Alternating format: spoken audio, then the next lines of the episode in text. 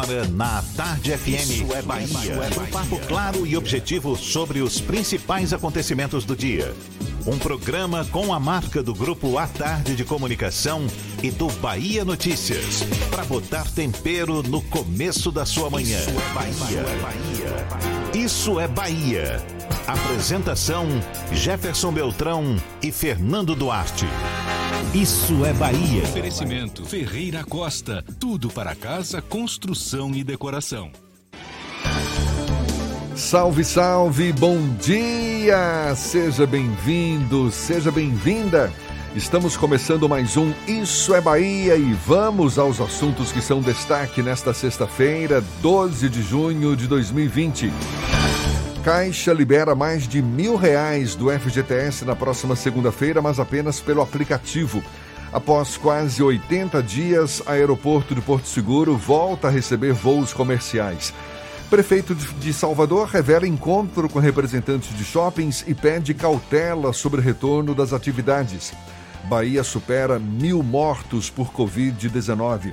Brasil tem mais de 1.200 mortos em um dia e número de casos chega a 800 mil.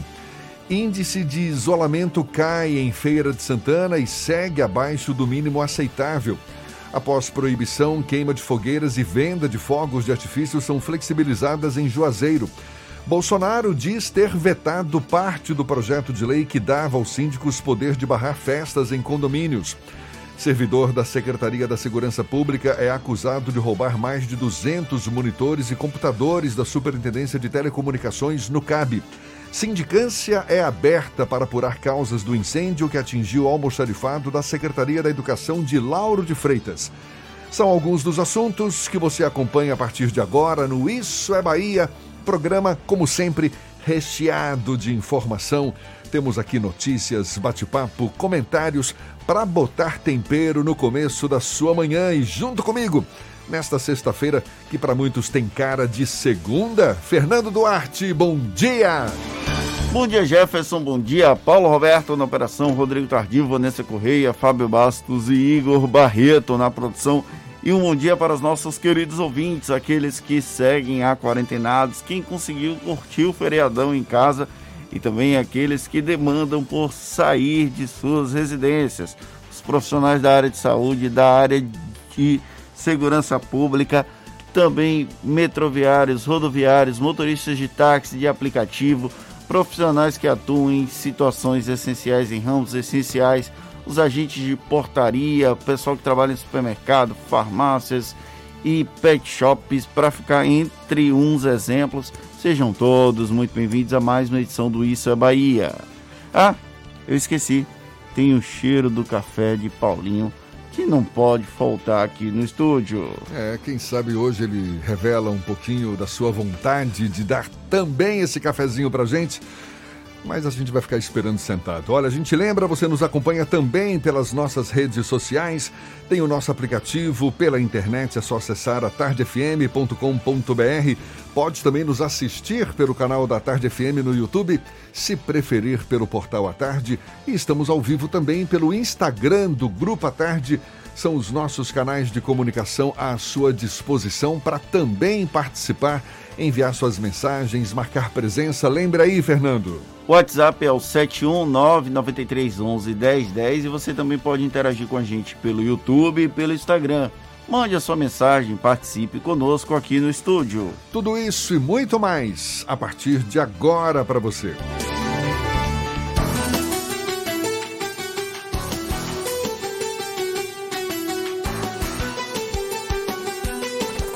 Isso é Bahia. Previsão do tempo. A sexta-feira amanheceu com o céu parcialmente encoberto e olha que curioso, enquanto o sol nascia, chovia, dava para ver tanto o sol quanto a chuva. É, característica aí desse nosso outono, aqui na capital baiana. Período de muita chuva, mas o sol também insiste em aparecer. A temperatura agora está na casa dos 25 graus. Ives Macedo tem os detalhes da previsão do tempo para esta sexta-feira. Seja bem-vindo. Bom dia, Ives. Oi Jefferson, muito bom dia para você. Bom dia Fernando Duarte, Paulinho. Bom dia para você que já acordou cedinho e está em nossa companhia aqui no programa Isso é Bahia. Eu começo trazendo a previsão do tempo para Salvador e região metropolitana. Hoje o tempo deve ser de sol entre poucas nuvens na maior parte do dia com chuva passageira em áreas isoladas. À noite o tempo fica mais firme. A mínima prevista para hoje é de 22 e a máxima de 29 graus. Está negativado e quer comprar o seu veículo? Financiamento direto, crédito sem burocracia. Ligue para a Seta Automotores 0800 050 0169 ou acesse setaautomotores.com. Toca o barco, Jefferson. Daqui a pouco eu volto com a previsão do tempo para o interior do estado. Até logo. Tá combinado então, até já. Ives, agora 7 e 7. Isso é Bahia.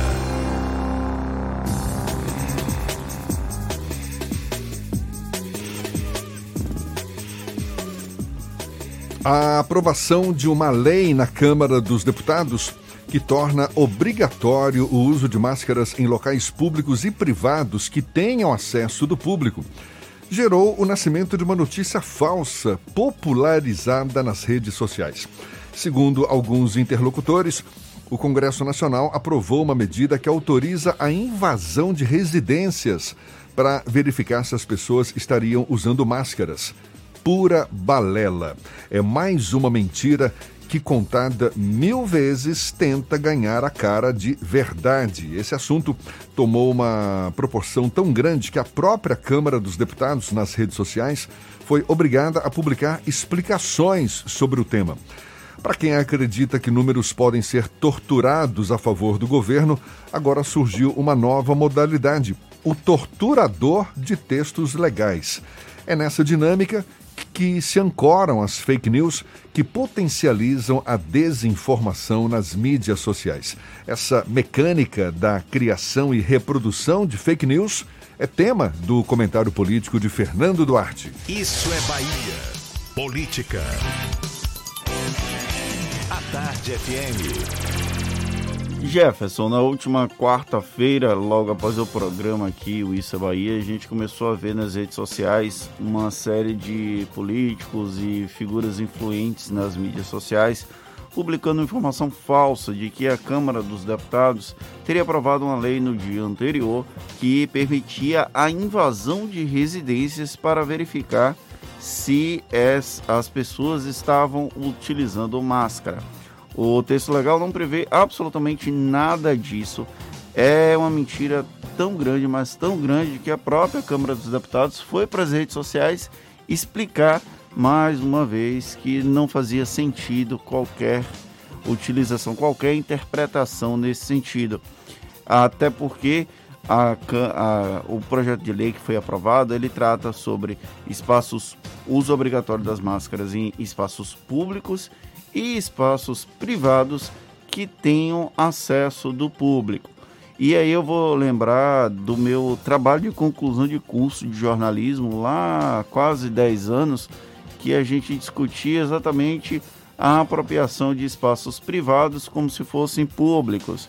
Os shopping centers, por exemplo, se enquadram nessa categoria, mas tem outras, outros locais que são privados e que se comportam como espaços públicos, templos religiosos, deixa eu ver quem mais.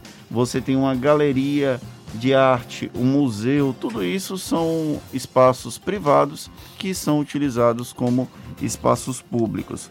Essa fake news começou a circular principalmente nas orbes que estão ao lado do presidente da República, Jair Bolsonaro os grupos ligados ao presidente foram para as redes sociais para acusar a Câmara dos Deputados de criar uma autorização para que as casas dos brasileiros fossem envolvidas.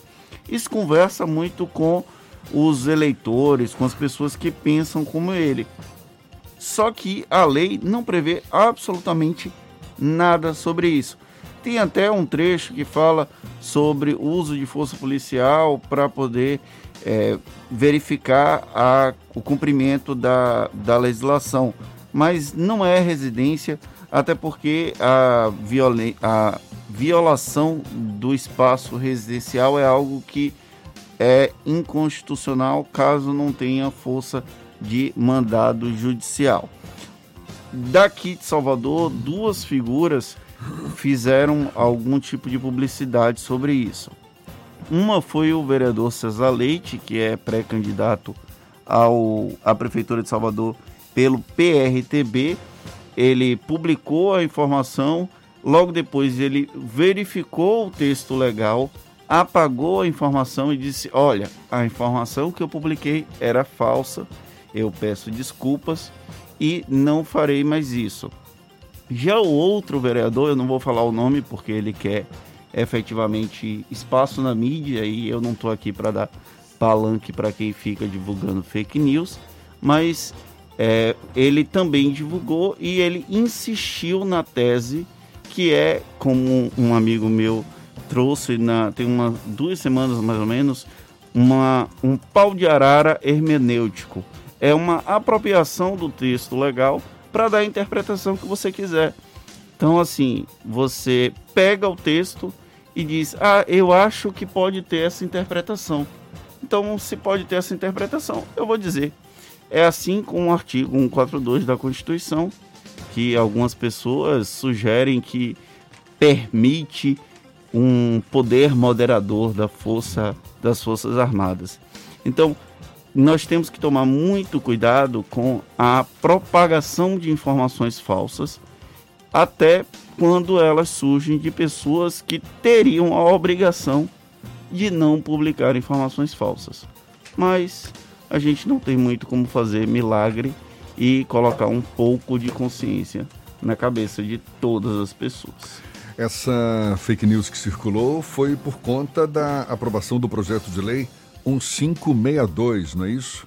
1562 aprovado na Câmara dos Deputados, que diz que é sim obrigatório o uso de máscaras de proteção individual para circulação em espaços públicos e privados acessíveis ao público enquanto durar esse estado de calamidade pública decorrente da pandemia. Agora, em nenhum momento esse texto fala, de fato, que os domicílios particulares estariam inclusos nesse projeto ou que os agentes públicos poderiam violar casas para fiscalizar o uso de máscaras, o que seria também algo sem qualquer é, lógica, né? Imagina, você tem algum agente público invadindo a sua casa para saber se você está usando máscara. Eu acho engraçado é que as pessoas que estão reclamando que a lei permite a invasão de residência para ver o uso de máscara, nenhuma delas, absolutamente nenhuma delas, tem preocupação quando as autoridades policiais invadem as casas de pessoas pobres nas comunidades da periferia sem mandado judicial. Porque é exatamente isso que acontece. Policiais, autoridades em geral públicas, sempre invadem casas nas comunidades de periferia sem mandado judicial e isso não se fala, as pessoas não estão nas redes sociais. Essas pessoas influentes não estão nas redes sociais reclamando do uso inadequado mas aí usa um texto que não fala sobre invasão de residência, como é o caso da lei que torna obrigatório o uso de máscaras, para tentar popularizar uma opinião mentirosa sobre o texto. Pois bem, agora são 7 e 15 A gente tem aqui os novos números da Covid-19 no estado, números cada vez mais dramáticos. A Bahia chegou a 1.013, 1.013 mortes por Covid-19. O estado registrou ontem mais de mil, mais de mil casos de pacientes infectados pelo novo coronavírus. Isso de acordo com o um boletim divulgado pela Secretaria Estadual da Saúde. Agora, a Bahia totaliza mais de 33 mil casos confirmados de Covid-19. No total de pacientes infectados, 14.610 estão recuperados. De acordo com informações da Secretaria de Saúde do Estado, Aqui em Salvador, são 18.151 casos confirmados com mais de 670 mortes. Em relação à taxa de ocupação, a CESAB informou que dos leitos disponíveis do SUS exclusivos para o novo coronavírus, 59% estão com pacientes internados.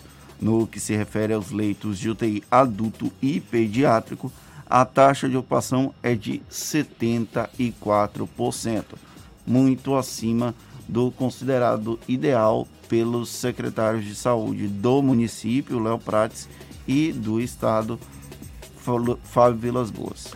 Em nível nacional, segundo o Ministério da Saúde, já foram infectadas mais de 800 mil pessoas desde o início da pandemia, com mais de 30 mil confirmações nessas últimas 24 horas. O balanço apontou 1.240 novas mortes.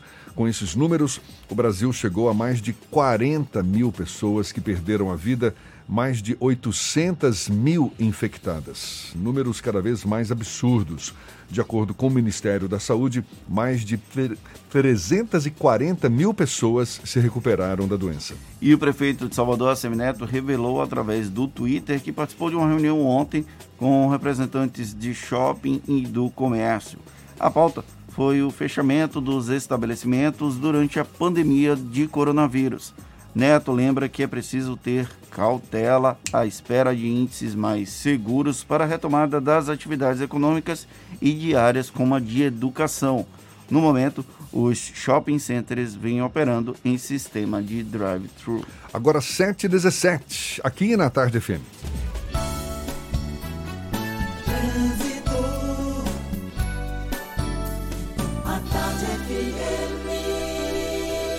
Oferecimento Monobloco, Auto Center de portas abertas com serviço de leva e trás do seu carro.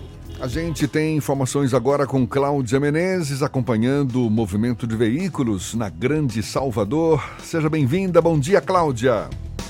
Oi, Jefferson. Bom dia para você, bom dia para toda a turma do Isso é Bahia. Começo com informações do subúrbio. Quem sai de Paripe já encontra um trânsito mais intenso na estrada da Base Naval de Aratu, no acesso à BR-324. A suburbana já apresenta pontos mais intensos em direção à região da calçada. E lá na Cidade Baixa já começa uma movimentação na Engenheiro Oscar Pontes, com um pouco de lentidão nas imediações da Feira de São Joaquim.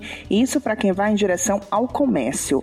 Atenção, a meningite meningocócica pode matar em 24 horas. A vacina está disponível gratuitamente para adolescentes de 11 e 12 anos. Procure o posto de saúde mais próximo. Volto contigo, Jefferson. Obrigado, Cláudia. Tarde FM de carona com quem ouve e gosta. Codecon calcula dívidas de consumidores por meio da internet e rede de supermercado abre 250 vagas para diversas áreas em Salvador. A gente dá os detalhes já já para você. 7h19 agora. Você está ouvindo Isso é Bahia.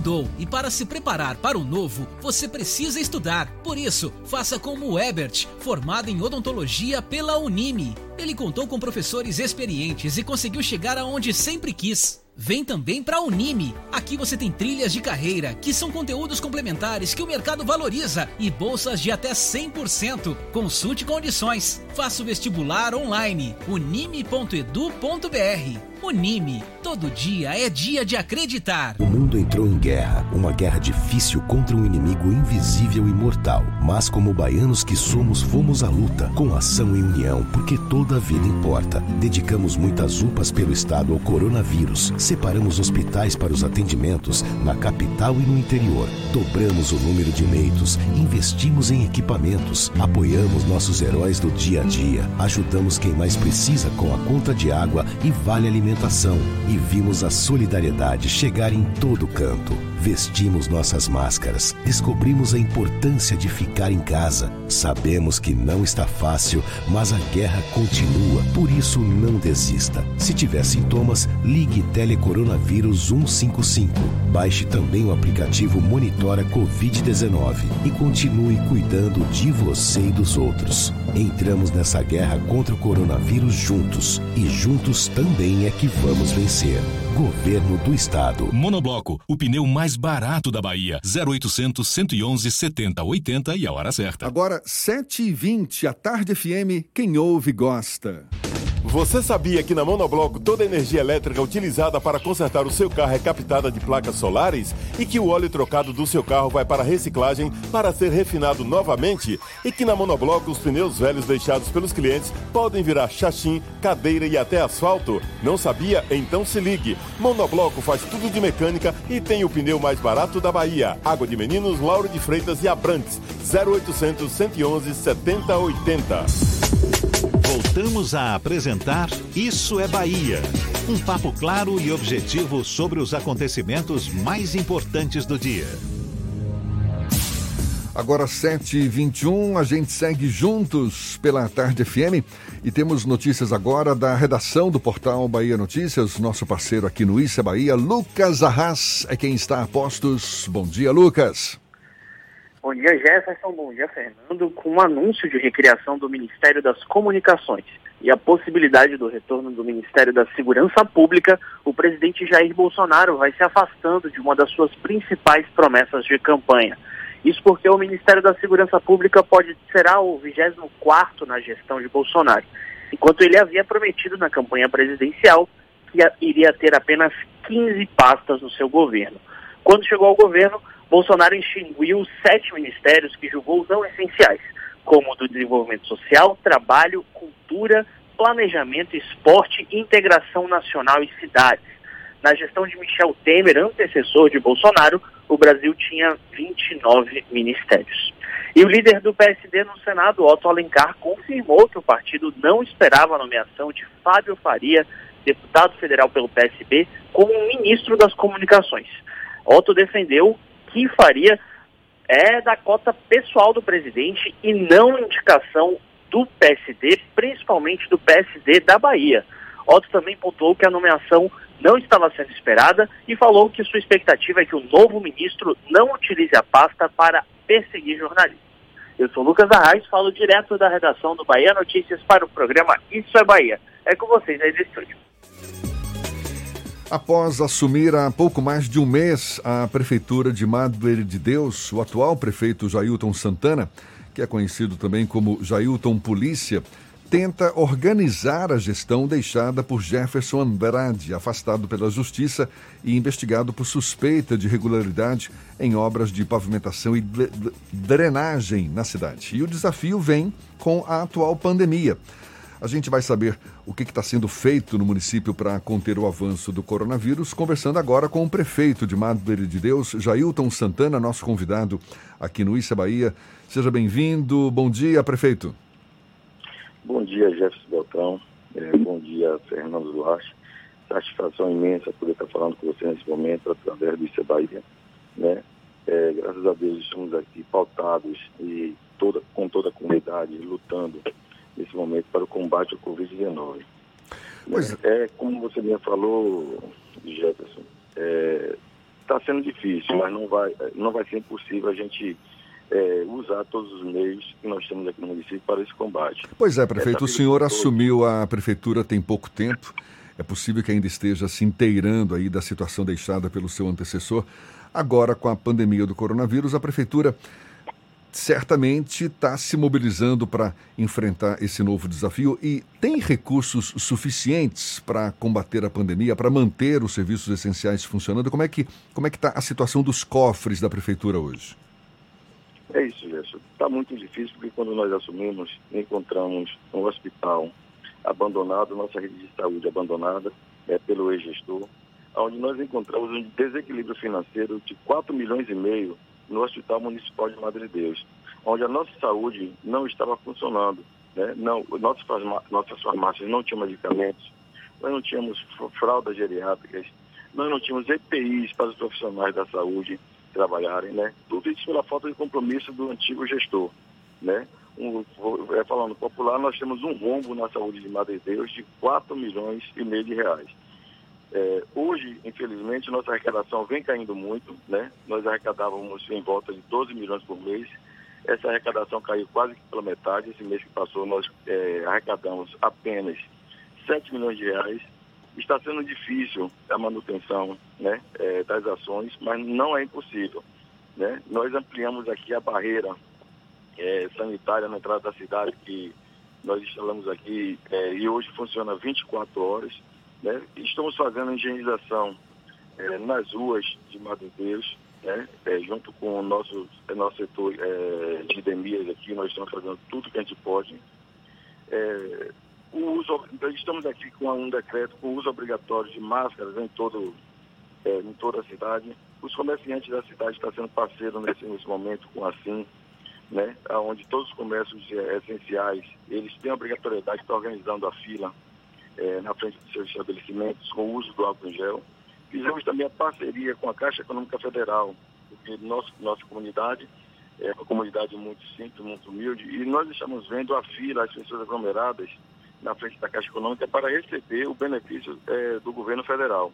Então, nós colocamos um todo para acomodar a nossa comunidade, é, colocamos cadeiras com espaçamento necessário para o combate é, ao Covid. A Caixa Econômica instalou também uma pia na entrada da cidade, onde é usado, na entrada da cidade não, na entrada da Caixa Econômica, onde é usado também o álcool em gel por todos os que adentram a, a Caixa Econômica.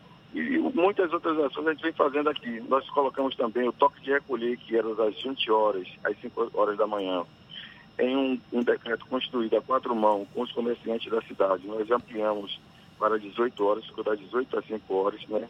A criação da Ronda Consciente, junto com todos os setores de segurança da cidade, a Polícia Militar, a Polícia Civil, o Trânsito, a SUCOM, a Defesa Civil, o Corpo de Bombeiro. Todas as noites, o Poder Legislativo, juntamente com o Poder Executivo, tem um vereador que acompanha essa ronda, conscientizando a nossa comunidade da importância de ficar em casa, da importância de não estar aglomerando nas ruas. É, também, dentro desse nosso decreto, tivemos a proibição do consumo de bebidas alcoólicas, é, em vias públicas, é, para que as pessoas parem de aglomerar. Foram proibidos também nos depósitos a venda de bebida gelada no balcão, onde a entrega só pode ser feita por delivery nas residências. Então, todas as ações que a gente está podendo tomar para realmente a gente cumprir as regras que é da OMS e do Ministério da Saúde, nós estamos tomando aqui na nossa cidade. Prefeito Jailton, o senhor citou a dificuldade maior no setor da saúde, não é? Com um rombo aí de 4 milhões e meio de reais, já foi possível reorganizar a área da saúde do município, é, inclusive para atender pacientes com Covid-19? Isso, com certeza, nesses 42 dias que nós tivemos, é, todos os dias eu estou indo até o hospital. Nós estamos aqui, na, estávamos na iminência do abandono dos profissionais da saúde. Os médicos da cidade já tinham dois meses sem receber seus vencimentos. Né? Um, um antigo instituto que estava administrando o hospital tinha abandonado o hospital. É, até as, as, ambulâncias, que era de obrigação do Instituto abastecer, quem estava abastecendo era a Prefeitura, justamente para não deixar faltar é, o atendimento à saúde do nosso município. Tive o trabalho de essa semana, todos os plantões, com todos os médicos. Eu fui até lá durante a noite, conversei com todos os plantões, pedi um voto de confiança a todos os profissionais da saúde, informando a ele que eu tinha poucos dias, que eu não tinha conhecimento de como estava realmente a estruturação financeira da antiga gestão em relação ao hospital. Mas, graças a Deus, os médicos me deram esse voto de confiança. É, nós estamos contratando um outro instituto em caráter de emergência, onde, com fé em Deus, já estamos regularizando todos os pagamentos dos profissionais que estão trabalhando dentro do nosso hospital. Prefeito, como é que está funcionando o acesso à cidade? Vocês têm barreiras restritivas? Só acessam pessoas que têm é, obrigação, que têm algum vínculo com a cidade? E se por um acaso alguém quiser visitar outra pessoa ou até fazer um suporte a alguém no município de Madre de Deus. Isso está sendo permitido? Não, Jefferson, infelizmente nós não podemos é, permitir a visita, nós temos uma barreira na, aqui na entrada da cidade, é dito aqui na região metropolitana que é a barreira que melhor funciona no bloqueio de acesso pessoa, às pessoas. Nós temos alguns distritos ciclovizinhos, é, temos as ilhas, Pretende Salvador, é Bom Jesus, Paramana, nós temos aqui o CAIP Santo Estevam, que são pessoas que usam os serviços essenciais da nossa cidade também. Em parceria e uma construção conjunta com a, a Prefeitura de São Francisco do Conde, nós estamos permitindo a entrada dos moradores desses distritos que vão fazer uso dos serviços essenciais da nossa cidade. Mas não está sendo permitido as pessoas virem visitar familiares nesse momento, que é um momento muito difícil, e nós estamos rigor, rigorosamente acompanhando. Você só pode adentrar a cidade se você tiver o comprovante de residência ou da cidade por esses distritos vizinhos. E também para facilitar a entrada, nós é, criamos o selo do morador, onde todos os moradores se cadastraram na entrada e na saída, para evitar filas de aglomeração. Então, aqueles que vêm com o selo de morador, a gente já reconhece, os moradores já reconhecem e facilita a entrada deles. Mas não está sendo permitida a entrada de pessoas que não sejam moradores da cidade ou que não tenham a necessidade de fazer uso dos serviços essenciais. A prefeitura tem realizado testes rápidos nessas barreiras sanitárias. Como é que está a questão da evolução dos casos do novo coronavírus em Madre de Deus?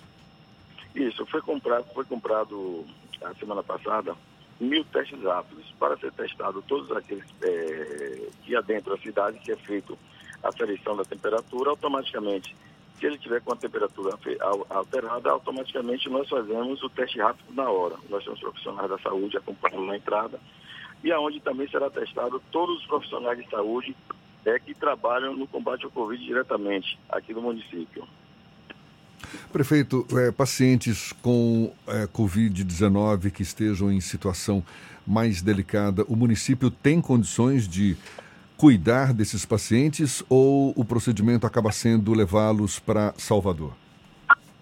É isso, Gerson. É, cidade é dito pelo Ministério da Saúde que cidades com menos de 30 mil habitantes, ele não tem recurso para poder fazer a instalação de uma UTI. Né? Então, é entendido por todos que todos os pacientes que ele tem um agravamento na saúde por consequência do Covid é porta aberta e nós encaminhamos, encaminhamos para Salvador. Por incrível que pareça, nós temos dois é, moradores da cidade que estão internados é, em Salvador, nesse momento a gente aguardando a recuperação. No nosso município já foram confirmados 79 casos de Covid-19, onde 38 já foram curados. Né? E a gente vem a cada momento cobrando a nossa comunidade que atenda o apelo do poder público, que atenda o apelo da Secretaria de Saúde, para que as pessoas evitem estarem nas ruas, para que usem máscaras, para que façam higienização das mãos com álcool gel, para que tomem todos os cuidados, justamente com o objetivo de é, cuidar da vida dos nossos familiares. Tá certo, prefeito Jailton Santana, prefeito de Madre de Deus, conversando conosco aqui sobre as ações de combate à pandemia nesse município, aqui pertinho de Salvador. Muito obrigado pela sua disponibilidade, pela atenção dada aos nossos ouvintes e um bom dia para o senhor. Obrigado a você, Jéssica Beltrão, obrigado, Fernando certamente é uma tremenda satisfação. Estou sempre à disposição aqui para poder estar falando com a nossa comunidade, para a nossa Bahia. É um momento muito difícil é, que estamos passando, mas acredito que se todos nós, irmanados, tivermos esse cuidado de cuidarmos uns dos outros, tomar, tomarmos todas as precauções, nós iremos vencer essa batalha contra o Covid-19. E com esse objetivo eu clamo a todos que obedeçam, que sigam as orientações é, do Ministério da Saúde e do OMS para que a gente possa, o mais rápido possível, estar podendo novamente nos abraçarmos e tá, estarmos juntos, né, confraternizando com nossos familiares e amigos nesse momento. Obrigado a todos vocês, obrigado à Bahia, obrigado Madre de Deus por esse momento especial. Tá certo, tá dado o recado, é o que a gente espera, certamente. Muito bem, essa conversa toda vai estar disponível logo mais nos nossos canais no YouTube, Spotify, iTunes e Deezer. Agora, 26 para as 8 na tarde FM.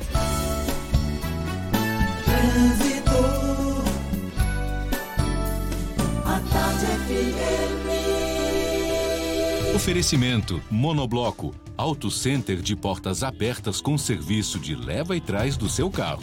Cláudia Menezes tem novidades pra gente. Cláudia. Tô de volta, Jefferson, com informação para quem pretende ir para a ilha. O sistema do ferryboat voltou a funcionar nesta sexta-feira, com horários reduzidos. O próximo ferry vai sair lá do terminal na Cidade Baixa às 8 da manhã. E vamos para a BR-324 comigo. A rodovia flui somente com pontos de intensidade entre Salvador e Simões Filho, nos dois sentidos. E tem lentidão, sabe aonde? Na Avenida Engenheiro Oscar Pontes, nas imediações da Feira de São Joaquim, por causa da movimentação de veículos veículos nessa região da Cidade Baixa. Você conhece a linha cremosa da Veneza? Tem creme de ricota e requeijão nas opções light e tradicional e os queridinhos, cheddar e ervas finas. Veneza, um produto tradicionalmente gostoso. Eu volto com você, Jefferson. Obrigado, Cláudia. A Tarde FM de carona com quem ouve e gosta. Sindicância é aberta para apurar causas do incêndio que atingiu o almoxarifado da Secretaria da Educação de Lauro de Freitas. E olha só, servidor da Secretaria da Segurança Pública é acusado de roubar mais de 200 monitores e computadores da Superintendência de Telecomunicações que funciona no CAB, aqui na capital. A gente tem os detalhes já já para você. Agora, 22 para as 8 na tarde FM. Você está ouvindo Isso é Bahia.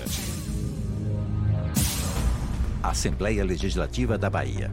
Plantão permanente contra o coronavírus. Aprovando o projeto que multa quem espalha fake news sobre a pandemia. Autorizando auxílio aos profissionais de saúde contaminados na batalha contra o Covid-19. Determinando o uso obrigatório de máscara em todo o estado. Juntos vamos fazer valer a nossa força e vencer o coronavírus. ALBA, Assembleia Legislativa da Bahia. O mundo entrou em guerra, uma guerra difícil contra um inimigo invisível e mortal. Mas como baianos que somos, fomos à luta, com ação e união, porque toda a vida importa. Dedicamos muitas UPAs pelo estado ao coronavírus, separamos hospitais para os atendimentos na capital e no interior. Dobramos o número de leitos, investimos em equipamentos, apoiamos nossos heróis do dia a dia, ajudamos quem mais precisa com a conta de água e vale alimentação e vimos a solidariedade chegar em todo canto. Vestimos nossas máscaras, descobrimos a importância de ficar em casa. Sabemos que não está fácil, mas a guerra continua, por isso não desista. Se tiver sintomas, ligue Telecoronavírus 155. Baixe também o aplicativo Monitora Covid-19 e continue cuidando de você e dos outros. Entramos nessa guerra contra o coronavírus juntos e juntos também é que vamos vencer. Governo do Estado. Você sabia que na Monobloco toda a energia elétrica utilizada para consertar o seu carro é captada de placas solares? E que o óleo trocado do seu carro vai para reciclagem para ser refinado novamente? E que na Monobloco os pneus velhos deixados pelos clientes podem virar chachim, cadeira e até asfalto? Não sabia? Então se ligue. Monobloco faz tudo de mecânica e tem o pneu mais barato da Bahia. Água de Meninos, Lauro de Freitas e Abrantes. 0800 111 7080. Central Papelaria. Os melhores preços e a maior variedade em material escolar e escritório da Bahia e a hora certa. A tarde FM, 22 para as 8. 3369 mil. Central Papelaria, variedade assim você nunca viu. 3369 mil, é só ligar. 3369 mil. Central Papelaria, você encontra tudo em material escolar. Tudo pro seu escritório, variedade fácil de estacionar. 3369 Ligue 3369 mil, a maior variedade em material escolar e de escritório. Central Papelaria Lauro de Freitas. 3369 mil. Voltamos a apresentar Isso é Bahia. Um papo claro e objetivo sobre os acontecimentos mais importantes do dia.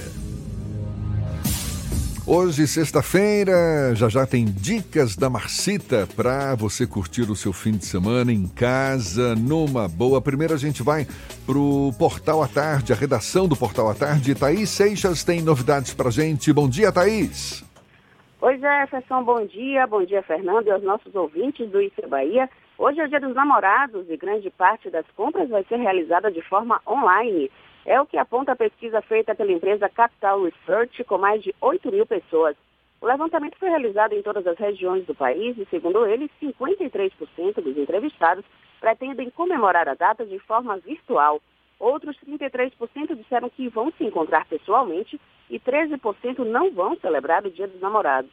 Em Salvador, os serviços de delivery dos shoppings são uma opção para os consumidores. E olha só, o baiano Carlos Felipe Boi vai fazer a primeira luta no UFC. O lutador de Feira de Santana vai estrear pelos pesos pesados no dia 18 de julho, quando enfrenta Sergei Spivak, da Moldávia. O embate vai acontecer na famosa Ilha da Luta, nos Emirados Árabes.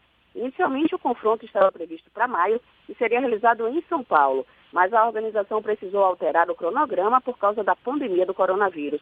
Carlos Felipe tem 25 anos e venceu todos os oito combates que disputou no MMA, sendo seis por nocaute.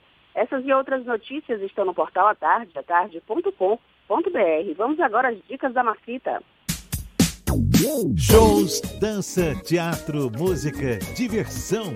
Ouça agora as dicas da Marcita com Márcia Moreira. Olá, vamos às dicas para esta sexta-feira, Dia dos Namorados. Se você está em clima de romance, tem muitas lives temáticas para curtir com seu amor. Entre elas está do cantor Lulu Santos, que será realizada no Belmont Copacabana Palace. A live será transmitida às nove e meia da noite pelo canal do cantor no YouTube e terá repertório exclusivo criado para a ocasião, com destaque para as canções românticas. A apresentação contará ainda com as participações do cantor Gabriel Pensador e do grupo de câmara da Orquestra Petrobras Sinfônica. No sábado, 13 de junho, dia de Santo Antônio, santo casamenteiro, o cantor Targino Godin fará live Sem Limites para Namorar, com repertório que inclui, além de canções românticas, clássicos da carreira de Godin de nomes como Luiz Gonzaga, Dominguinhos e Elba Ramalho, a partir das 4 da tarde no canal do artista no YouTube. E sábado também tem live de Carlinhos Brau diretamente do estúdio na casa do artista. Embaixador do Instituto de Cegos da Bahia, Brau realiza o show para arrecadar doações para a instituição. Batizada de Umbalista, a live contará com a participação especial de Chico Castilho, do lendário grupo cigano Gypsy Kings, e também da cantora cubana Glória Stefan. A live de Carlinhos Brown será às 8 da noite, com transmissão pelo canal Sony e pelo canal do artista no YouTube.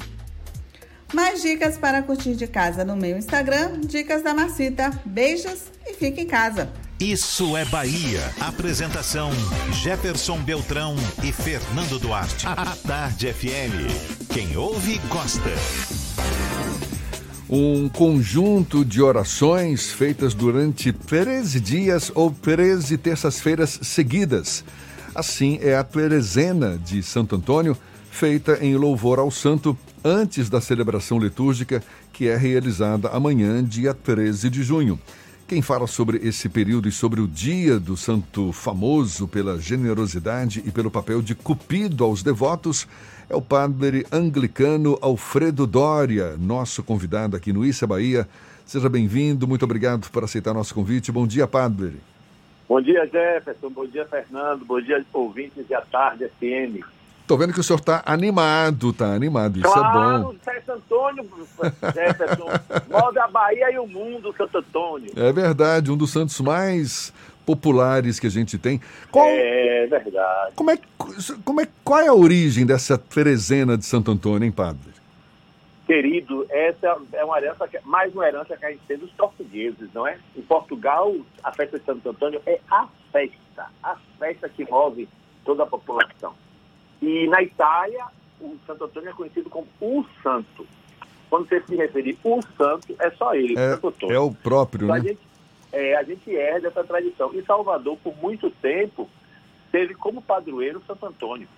Coincidentemente, não sei se feliz ou infeliz coincidência, é por causa de uma, uma peste, uma, uma epidemia, É. que a gente muda o padroeiro da cidade de São Santo Antônio para o santo que nem eu, nem você, nem a torcida do Bahia sabe que é, que é São Francisco Xavier, o padroeiro atual de Salvador.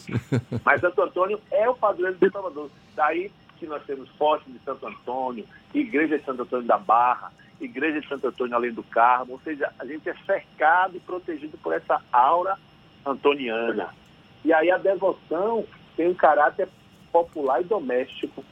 As pessoas trazem a reza de Santo Antônio para casa, enquanto algumas celebrações de santos e santas acontecem nas igrejas, o povo, pela, pela própria catequese dos primeiros missionários, levou a, a tradição e a reza de Santo Antônio para as casas. Então, é lindo, você já deve ter participado, como as pessoas misturam na casa o latinorum, um latim que é mais ou menos, e a, a, as, as estrofes e músicas mais populares. É, Santo Antônio acontece no mês de junho, a festa dele é 13, Sim. são os três santos, né? Antônio, Pedro e João. E aí também se une a fartura, a colheita, o, o milho, o amendoim, ou seja, unem-se muitas alegrias em torno da festa desse santo. Pois é, é uma festa, uma fase, não é, de, de muitas festas que por conta dessa pandemia está sendo tudo repensado. Como é que o senhor acompanhou, vem acompanhando a devoção a Santo Antônio agora né, nesses dias que antecederam, né, o dia dele? Como é que como é que foi? Tudo virtual? Não perca, não perca você. Nós estamos fazendo toda noite às 19h30 no Instagram da instituição que eu trabalho, que é Creche IBCM, porque fizemos uma trezena também beneficente. A trezena, e é incrível, eu sou suspeito para falar porque eu fico emocionado. As pessoas se envolvem de Pelotas a, a Pernambuco, as pessoas entram para participar. Ontem entrou é, Pretinho da Serrinha com a namorada do Rio de Janeiro, entrou Margarida Martins de Lisboa, Mariene de Castro com o esposo, Érico Braz participou daqui. As, as comunidades se movem, cada eu faço, eu fico um, um pouco como orquestrador, eu digo, não é não, não necessariamente tem que ser o padre para fazer isso. Mas me coube está assim, animando, linkando as pessoas. As pessoas entram e eu puxo um cântico de cá, as pessoas respondem do outro lado, outro entra, entrou essa lá, Lazir do Jongo da Serrinha do Rio de Janeiro, fez uma cantiga. Hoje vai, vou entrar, vai entrar a mãe de santo de, de Paripe, que, que tem, maravilha. cada um tem seu altar doméstico. É muito interessante isso. As pessoas fariam habitualmente com outras pessoas. Nesse momento que eu não chamo de isolamento, que a gente não está isolado, eu estou recolhido. A gente está se linkando e repare, eu não faria o Santo Antônio em casa com, com 30 pessoas. Eu estou fazendo a trezena. Ontem tinha 435 pessoas acompanhando. Olha que então, é, fantástico. Né? Acho um, um, fenômeno, né? E assim, muita gente, Jefferson e Fernando, diz assim, poxa, está sendo uma alegria desse meu período. Sabe? E eu sei que não é, é mérito total e absoluto de Santo Antônio a gente não fala, a gente fala de alegria. Ainda bem que você falou que eu estou muito alegre, estou mesmo animado. É, tô, tô sentindo aí pela alegria, é, na voz. Alegria. Cara, e hoje é, hoje é dia dos namorados, então vocês que namoram, namora 10 a 20, a 30, 40 anos, tem que festejar ainda mais hoje. e Santo Antônio, meninos, tem uma característica, ele, é, ele é um santo próximo as pessoas, por que se apropriaram desse santo, ele não é um santo distante. Aliás, o santo tem, tem o dedo dele, né, na, na, na relação é, amorosa aí das pessoas. Né?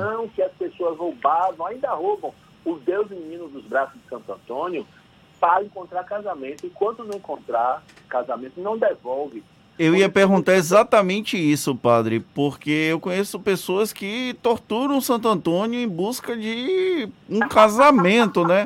Bota o santo debaixo de, de, de cabeça, de cabeça para baixo, baixo, tira Jesus menino da imagem do santo, bota ele no balde de água. Como, como surgiu essa tradição? na delicadeza de vocês, vocês não disseram realmente. As pessoas botam Santo Antônio de cabeça baixa no pinico, botavam castigo. Isso vem de Portugal, entendeu? As pessoas dizem, blasfemam com ele, dizem deboche, se irritam, porque é o santo da casa. Ele está na casa, bota na farinheira, bota o pão dele para que não falte comida.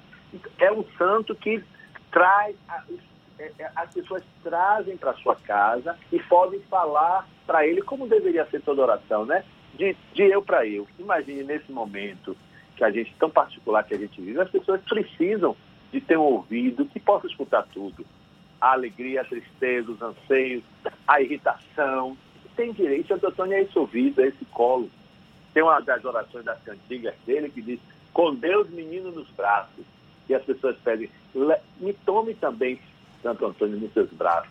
Ou seja, nesse tempo, se alguém se sentir sozinho, isolado, dizer que se sentir nos braços de Santo Antônio deve ser uma, uma consolação muito grande, certamente. Padre. E a ideia do santo, do santo casamenteiro, me perdoe, é que vem também, dizem, de Nápoles e, e de, de, Lisboa, né? Tem uma historinha, pode ser história de santo, a gente pode dizer qualquer coisa, muito mais de Santo Antônio, que uma jovem queria casar e armou um altar e todo dia muita oração e, e flores para Santo Antônio em casa. E passava o tempo, passava o tempo e ela não achava o príncipe encantado. Dia ela se aborreceu, pegou a imagem, jogou pela janela. Quando jogou, bateu em quem? no mancebo que passando. Aí vem devolver a imagem no mancebo. e aí se apaixona e final feliz. Olha que coisa linda. Eu tenho uma história na família que não é nessa, nesse mesmo ritmo, mas acho que ajuda. Eu tenho uma prima que ela é muito devota de Santo Antônio. E aí ela fazia promessa para o santo que ela queria casar, que ela queria casar. E aí ela conheceu o marido dela no dia de Santo Antônio. O primeiro encontro deles foi no dia 13 de junho de alguns anos atrás. Tempos depois ela casou já com o cara, ou seja, Santo Antônio, o santo casamenteiro, deu certo para essa minha prima. Com certeza. E para muita gente, tem gente, você lembrou, você lembraram que é a trezena. Tem gente que reza os 13 dias, nós vamos fazer 13. Tem gente que reza os 30 dias. Tem gente que reza só no, no dia de Santo Antônio. Eu falo reza, essa reza especial de Santo Antônio.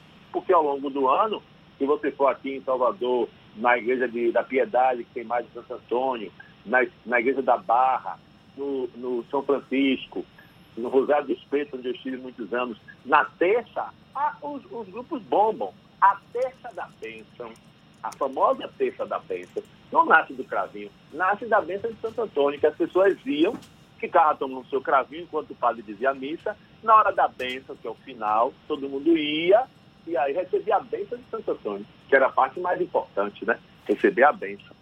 Então, Salvador, Bahia e Santo Antônio, tudo a ver. Deixa a Daniela cantando, que nessa cidade todo mundo é de Oxum. Jerônimo fez uma live linda ontem. Mas eu tenho certeza que nessa cidade, como diz o povo do Axé, todo mundo também é de Ogum, que é Santo Antônio, para a tradição dos afro-brasileiros. Padre, uma das tradições de Santo Antônio, o senhor até citou no começo, é receber as pessoas em casa para fazer a reza.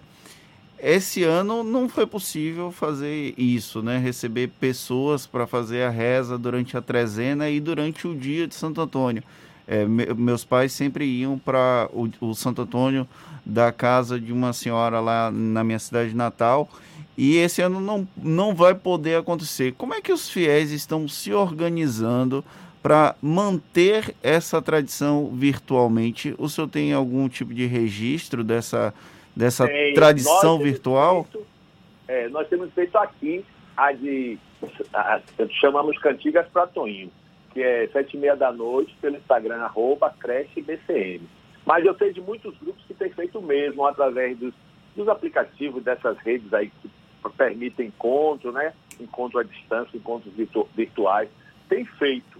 Muita gente faz. Tem gente que me diz, olha, eu vou, cheguei mais tarde na sua reza porque estava em outra.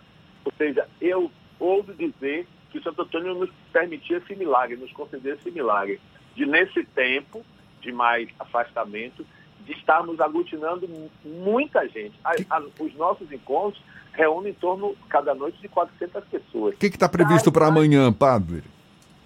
Amanhã é a, é a, festa maior. Aí as pessoas, depois da, da, da reza, a reza dura meia hora, 40 minutos no máximo. Aí tem o licor não pode faltar, de papo ou de maracujá. E as iguarias, o milho cozido, o amendoim cozido, a canjica, o bolo de carimã, muita gente faz munguzá. Ou seja, é uma alegria. Cada um na sua casa, né? Infelizmente. Na sua casa, é. é mas também falando, um conta pro outro, aqui em casa eu fiz isso, aí eu vou fazer aquilo outro lá. É, é muito interessante.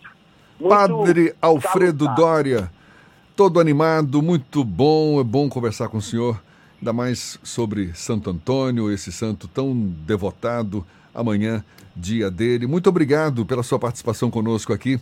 Padre você, Alfredo Dória. Fernando, e me permitam hoje pedir uma graça especial. Sei que é dia dos namorados, mas quero pedir uma graça especial a vocês de imprensa, viu? Eu sei que vocês não param, estão a nosso serviço, nos atualizam, nos põem em contato com as, as notícias, em que, que Deus de todos os nomes, por intercessão de Santo Antônio, abençoe e guarde todas e todos vocês profissionais de imprensa. Muito Viva obrigado. Muito obrigado, Padre Alfredo Doria, conversando conosco. E essa conversa vai estar disponível logo mais nos nossos canais no YouTube, Spotify, iTunes e Deezer. Agora, seis para as oito na tarde FM. Isso é Bahia. Economia.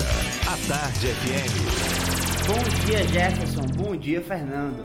Bom dia, queridos ouvintes da rádio A Tarde FM. Ontem, quinta-feira, feriado de Corpus Christi, a nossa bolsa estava fechada. Mas na quarta-feira, o índice Ibovespa fechou em queda de 2,13% a 94.600 pontos, pelo pronunciamento do presidente do Federal Reserve americano, que revelou um cenário de incertezas econômicas nos Estados Unidos mesmo após a recuperação dos mercados. Enquanto o dólar fechou com alta de 1,05% a R$ 4,99. E para hoje, o foco do investidor fica no desempenho da indústria da zona do euro em abril e a prévia da confiança do consumidor norte-americano neste mês.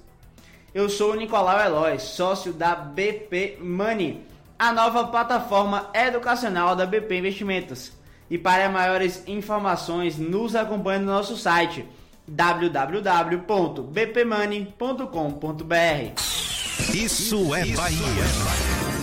Olha, durante o período de suspensão do atendimento presencial da Diretoria de Defesa do Consumidor na Rua Chile, aqui na capital, por conta da pandemia, a população pode contar com um serviço de cálculo de dívidas pela internet.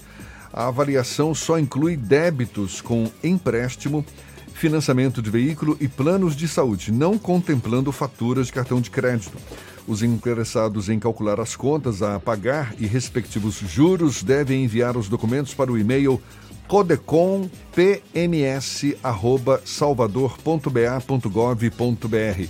codecompms@salvador.ba.gov.br. O prazo médio para a resposta é de 15 dias úteis.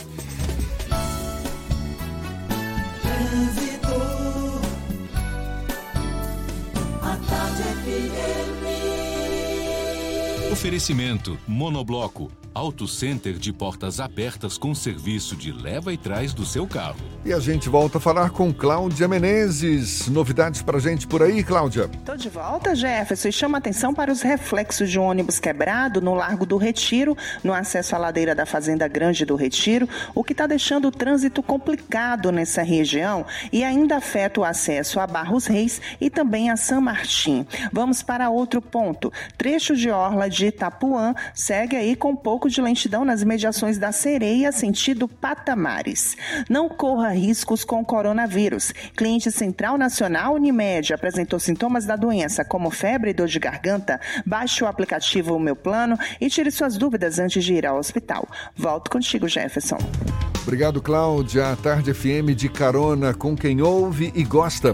Intervalo e a gente volta já já para falar para toda a Bahia, agora 7h58. Você está ouvindo Isso é Bahia. Assembleia Legislativa da Bahia. Plantão permanente contra o coronavírus. Autorizando o pagamento de auxílio de 500 reais para pessoas com sintomas leves da doença passarem a quarentena em um centro de acolhimento. Debatendo de forma virtual com presidentes de assembleias de outros estados a crise sanitária que o país vive e possíveis ações para diminuir seus efeitos. Juntos, vamos, fazer, valer a nossa força e vencer o coronavírus. ALBA, Assembleia Legislativa da Bahia. O mundo mudou e para se preparar para o novo, você precisa estudar. Por isso, faça como o Ebert, formado em odontologia pela Unime. Ele contou com professores experientes e conseguiu chegar aonde sempre quis. Vem também para a Unime. Aqui você tem trilhas de carreira, que são conteúdos complementares que o mercado valoriza e bolsas de até 100%. Consulte condições. Faça o vestibular online. unime.edu.br. Unime. Todo dia é dia de acreditar. O governo do estado tem mais novidades para o combate ao coronavírus. Você já conhece o telecoronavírus? Basta ligar 155 e você receberá orientações de uma forma mais rápida sobre a doença. O atendimento é das 7 às 19 horas e a ligação é gratuita. Tem também o novo aplicativo Monitora Covid-19, onde você coloca informações sobre a sua saúde e, caso identificado algum risco, o médico faz contato em até 24 horas para te orientar. Mas se ligue, porque é muito importante permitir que o aplicativo tenha acesso à sua localização. E uma última mensagem: é obrigatório usar máscara nas ruas. O ideal é ficar em casa, mas se precisar sair, vá de máscara. Assim você se protege e evita que o vírus se espalhe. Ao voltar para casa, não esqueça de lavar bem as mãos e depois a sua máscara com água e sabão. Juntos vamos vencer essa guerra. Governo do Estado, a Bahia contra o coronavírus.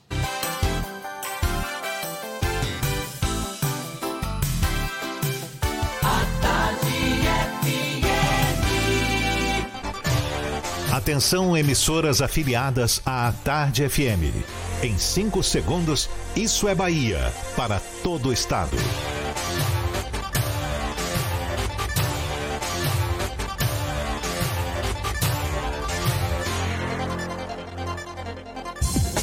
No ar, isso é Bahia.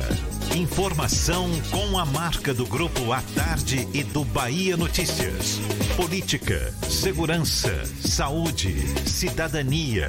Isso é Bahia.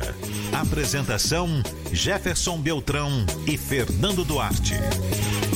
A Tarde FM. Quem ouve, gosta. Salve, salve, bom dia! Seja bem-vindo, seja bem-vinda. A partir de agora, Isso é Bahia em rede com emissoras de todas as regiões do estado. E vamos aos assuntos que são destaque nesta sexta-feira, 12 de junho de 2020. Caixa libera mais de mil reais do FGTS na próxima segunda apenas pelo aplicativo. Após quase 80 dias, aeroporto de Porto Seguro volta a receber voos comerciais. Bahia supera mil mortos por Covid-19. Brasil tem mais de 1.200 mortos em um dia e número de casos chega a 800 mil.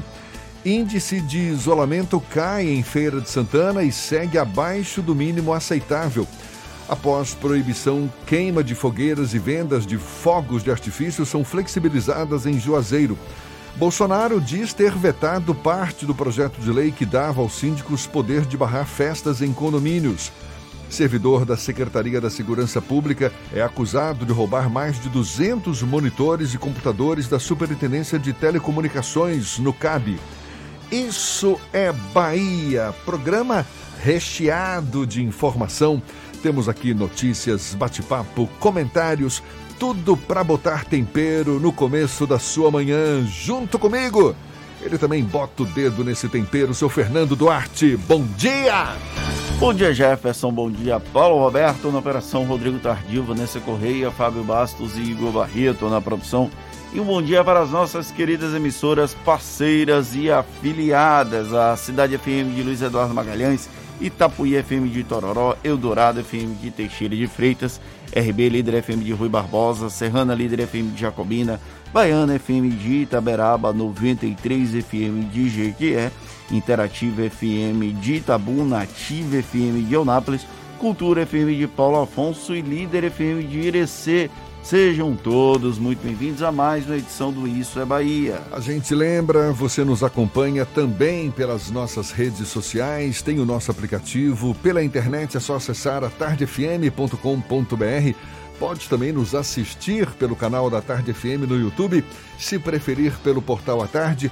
E estamos ao vivo também pelo Instagram do Grupo à Tarde. São vários os canais de comunicação à sua disposição para também participar, enviar suas mensagens, marcar presença, mandar seus elogios, suas críticas. Estamos aqui abertos a todas as sugestões. Lembra aí, Fernando? O WhatsApp é o 71993111010 e você também pode interagir com a gente pelo YouTube e pelo Instagram. Mande a sua mensagem, esteja presente conosco no estúdio. Tudo isso e muito mais a partir de agora para você.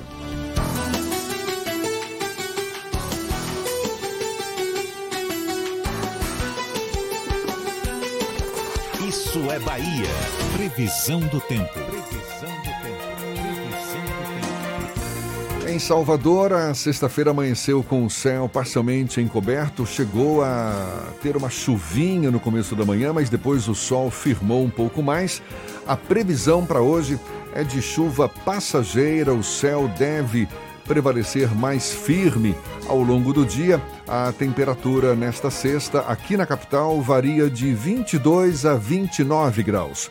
Para o interior do estado, a previsão do tempo a gente tem agora com as informações de Ives Macedo chegando mais uma vez conosco aqui. Bom dia de novo para você, Ives. Opa, Jefferson, muito bom dia novamente para você. Bom dia para todo mundo do interior do estado que já está em nossa companhia aqui no programa Isso é Bahia. E sem perder muito tempo, eu já começo a nossa viagem pelo interior do estado, começando pela cidade de São Sebastião do Passé. A previsão do tempo para hoje é de sol com nuvens agora de manhã e chuva passageira passageira, principalmente agora durante o dia. À noite o tempo fica mais firme, mínima de 22 e máxima de 30 graus. Vamos agora para a cidade de Teixeira de Freitas. A previsão é de sol durante todo o dia, tempo firme Nada de chuva para esta sexta, mínima de 21 e máxima de 31 graus. Envie dinheiro para o exterior sem sair de casa. Baixe o app W Brasil, aproveite nossas melhores tarifas e faça conta. Western Union, líder global em transferência de dinheiro. Uma ótima sexta-feira para todo mundo, um bom final de semana. Eu volto na segunda com mais informações do tempo. Valeu, Ives. Até segunda, então. Agora, 8 e 6 na Tarde FM. Isso é Bahia. O presidente Jair Bolsonaro anunciou nesta semana, foi na noite da última quarta-feira, a recriação do Ministério das Comunicações.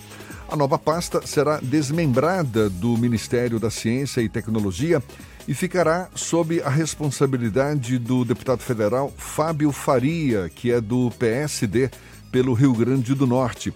A indicação é vista como uma escolha pessoal do presidente Jair Bolsonaro, só que acaba sendo uma sinalização ao centrão, que amplia os espaços dentro do governo em Brasília. E a recriação do ministério é mais uma quebra da promessa do então candidato à presidência da República, que defendia que o Brasil teria apenas 15 pastas. Esse aumento das cadeiras no primeiro escalão federal é tema do comentário político de Fernando Duarte. Isso é Bahia. Política. A Tarde FM. Quem acompanha o desenvolvimento da política em Brasília sabe que é impossível um, uma esplanada de ministérios com apenas 15 pastas. Mas ainda assim, o então candidato à presidência da República defendeu isso e muita gente acreditou. Agora, com o Ministério das Comunicações, nós chegamos ao 23º Ministério com a possibilidade, inclusive, de ampliação, com a criação de um Ministério da Segurança Pública, recriação. O Ministério das Comunicações não existe no país já há algum tempo. Ele deixou de existir, acho que na época, no final do governo Dilma ou início do governo de Michel Temer. Na época de Temer, ele já era incorporado ao Ministério da Ciência, Tecnologia e Comunicação e agora o presidente Jair Bolsonaro recria esse ministério e coloca o deputado federal Fábio Faria, do PSD do Rio Grande do Norte. O Fábio Faria, que já foi dilmista, já foi defensor de Michel Temer, agora é bolsonarista desde criancinha. Ele faz uma defesa efusiva do presidente lá no Congresso Nacional e ganhou de presente esse ministério, que, de acordo com os interlocutores, ele é uma uma opção pessoal do presidente da República e não um processo de distribuição do primeiro escalão entre partidos políticos. Só que aí tem um detalhe relevante nesse processo do Fábio Faria, e isso aí não é nenhum tipo de demérito. Ele não tem formação na área de comunicação, mas ele tem uma grande qualidade. Sabe qual é, Jefferson? Diga. Ele é genro de Silvio Santos. É, tô sabendo. E ele vai estar no ministério responsável pelas concessões públicas de rádio e TV, já que muitas delas vencem inclusive durante o mandato do presidente Jair Bolsonaro. Durante esse processo de renovação, ele vai ficar é como se fosse a raposa tomando conta do galinheiro. Que coisa boa, né? E aí o presidente disse que essa era uma das características boas dele, que ele pode não entender muito da área de comunicação, mas ele está muito próximo de uma pessoa que entende de comunicação como ninguém, que é o Silvio Santos. O Brasil é um país de tantos absurdos, esse é apenas mais um no anedotário nacional. Lembrando que o Fábio Faria também é um político tradicional, ele não é um representante da nova política, ele é filho do ex-governador do Rio Grande do Norte, Robinson Farias, Faria. Então é uma situação que começa com era um ministério de 15 pessoas, eram só 15 pastas, subiu para 22, agora está com 23, podendo chegar a 24. Contradição. Ele é um político tradicional e o presidente só daria espaço para a nova política. Contradição. São tantas as contradições da presidência da República que não vale a pena nem enumerá-las aqui, porque duraria o programa inteiro.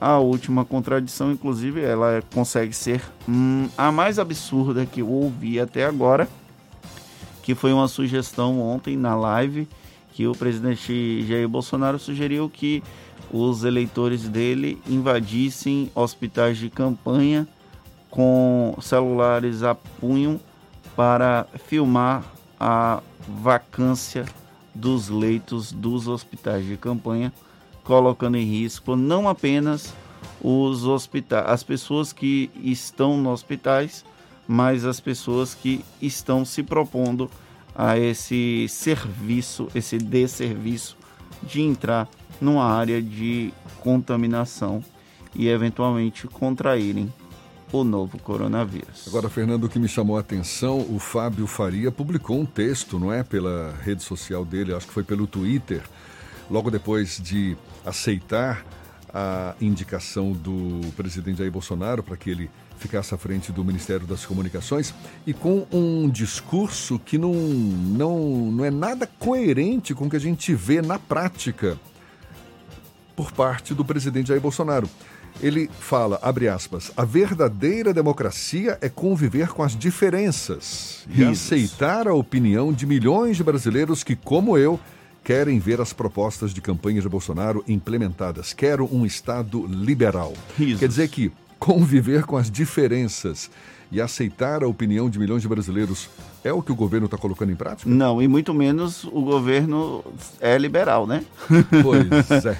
Pois então, é. mais uma série de um contradições. discurso, né? É, e é um discurso muito polido, não é? Que cai muito bem num momento como esse, mas que a gente sabe não corresponde à realidade. É muito bonito na teoria e na prática. Inclusive, o presidente disse que ia recriar o Ministério da Comunicação para melhorar a comunicação. É, a É, comunicação do tá governo bom. não é maravilhosa o tempo Muito todo. O Fábio Van Garten não é uma pessoa incrível que comparou. Semana passada, a gente acabou esquecendo de falar disso aqui no programa, Jefferson. O Fábio Van Garten publicou no Twitter que as pessoas estavam cobrando a divulgação do boletim do Ministério da Saúde antes das 22 horas, mas ninguém se incomodava quando as partidas de futebol eram agendadas para as 22 horas. Como é que. Tá bom. É isso mesmo, não faz sentido algum, mas ele publicou isso. E ele é o responsável pela comunicação do Brasil. Ou seja, estamos. Eu queria falar a palavra, mas os nossos ouvintes não merecem ouvi-la. É, também me veio na cabeça um ditado popular aqui que eu vou deixar no bolso, não vou colocar aqui não, porque senão hoje é dia dos namorados, vamos festejar. Agora são 8 e 12 e a gente tem notícias também na redação do portal Bahia Notícias com Lucas Arras. Lucas, mais uma vez conosco, seja bem-vindo. Muito obrigado, Jefferson. Bom dia para os nossos ouvintes em todo o estado. O município de Tapetinga, no médio sudoeste da Bahia, será mais um a fechar o comércio após o número de casos confirmados do novo coronavírus. Junto com a Associação de, de Comércios da cidade, a Prefeitura decidiu suspender as atividades a partir de amanhã. As medidas de restrição vão até o dia 16 de junho. Os estabelecimentos na cidade só poderão atender no sistema de delivery ou drive-thru, assim como já fazem os bares, lanchonetes e restaurantes. Lembrando que os serviços essenciais como postos de saúde, postos de combustível e lojas do gênero alimentícios poderão manter o atendimento ao público. Itapetinga tem 225 casos de coronavírus, de acordo com o último boletim divulgado. E o prefeito de Vitória da Conquista, Erzin Guzmão, seguiu e vai, declarou que vai seguir com o posicionamento de manter o comércio da cidade aberto, mesmo após o município marcar 313 pacientes diagnosticados com a Covid-19. O gestor informou que não vai obedecer a orientação da Promotoria de Justiça da cidade, que tinha solicitado o fechamento dos setores econômicos como uma medida para enfrentar essa pandemia. Eu sou Lucas Arraes, falo direto da redação do Bahia Notícias para o programa Isso é Bahia. É com vocês aí no estúdio. Um assunto que a gente já tinha abordado, a gente já falou aqui na primeira hora do programa, mas para ficar bem claro para quem nos passou a acompanhar agora, nessa segunda hora, ouvintes do interior do estado, a Bahia chegou a mais de mil mortes por Covid-19. O estado teve ontem 1.026 casos de pacientes infectados pelo novo coronavírus, 1.026 novos casos. Isso de acordo com o boletim da Secretaria da Saúde do Estado. E agora, a Bahia totaliza mais de 33 mil casos confirmados de Covid-19. Em relação à taxa de ocupação, a CESAB informou que dos leitos disponíveis do SUS, exclusivos para coronavírus, 59% estão com pacientes internados. Em relação aos leitos de UTI adulto e pediátrico, a taxa de ocupação é de 74%, bem acima do ideal. Em todo o Brasil, segundo o Ministério da Saúde, já foram infectadas mais de 800 mil pessoas desde o início da pandemia e agora são mais de 40 mil mortos por causa da doença. Aqui em Salvador, o prefeito ACM Neto revelou em suas redes sociais que participou de uma reunião com representantes de shoppings, representantes também do comércio em geral. A pauta foi o fechamento dos estabelecimentos durante a pandemia de coronavírus. Neto lembrou que é preciso ter cautela à espera de índices mais seguros para a retomada das atividades econômicas e de áreas como a da educação. No momento, segundo ele, os shoppings vão permanecer fechados e, a gente sabe, operam em sistema de drive-thru. Pelo menos por esse meio está permitido. Você vai lá de carro, recebe sua mercadoria, não pode descer, não pode circular ainda pelas áreas comuns dos shoppings. Agora, 8 e 17 na Tarde FM, a gente começa nosso giro pelo interior do estado. Vamos começar por Itaberaba. É Sérgio Mascarenhas, da Baiana FM, quem fala conosco, tem as notícias da região. Bom dia, Sérgio. Muito bem, bom dia Jefferson Fernando, ouvintes do Isso é Bahia, em todo o estado, para toda a rede. Olha, aqui em Itaberaba, o número de casos confirmados de coronavírus vem subindo de forma acelerada nos últimos dias. Na quinta-feira passada, dia 4, eram 60 casos confirmados. Até ontem, dia 11, data do último boletim divulgado, esse número já saltou para 91 casos, representando um aumento de 51,6% em uma semana. De acordo com o último boletim divulgado, são três mortes, 60 casos ativos, 32 casos suspeitos e 28 casos curados. Além disso, com registro de quatro óbitos resultantes da síndrome respiratória aguda grave, o município de Açu, na Chapada Diamantina, acende o sinal de alerta na região. A informação do novo óbito foi divulgada na página oficial da Prefeitura em rede social nesta quarta-feira, dia 10. Além das mortes, o município registra 30 casos confirmados, sendo 16 ativos e 10 curados. Ainda consta um total de três suspeitos, 156 pessoas monitoradas e 130 casos descartados. A Prefeitura, por meio da Secretaria de Saúde, realiza o monitoramento de casos por localidade.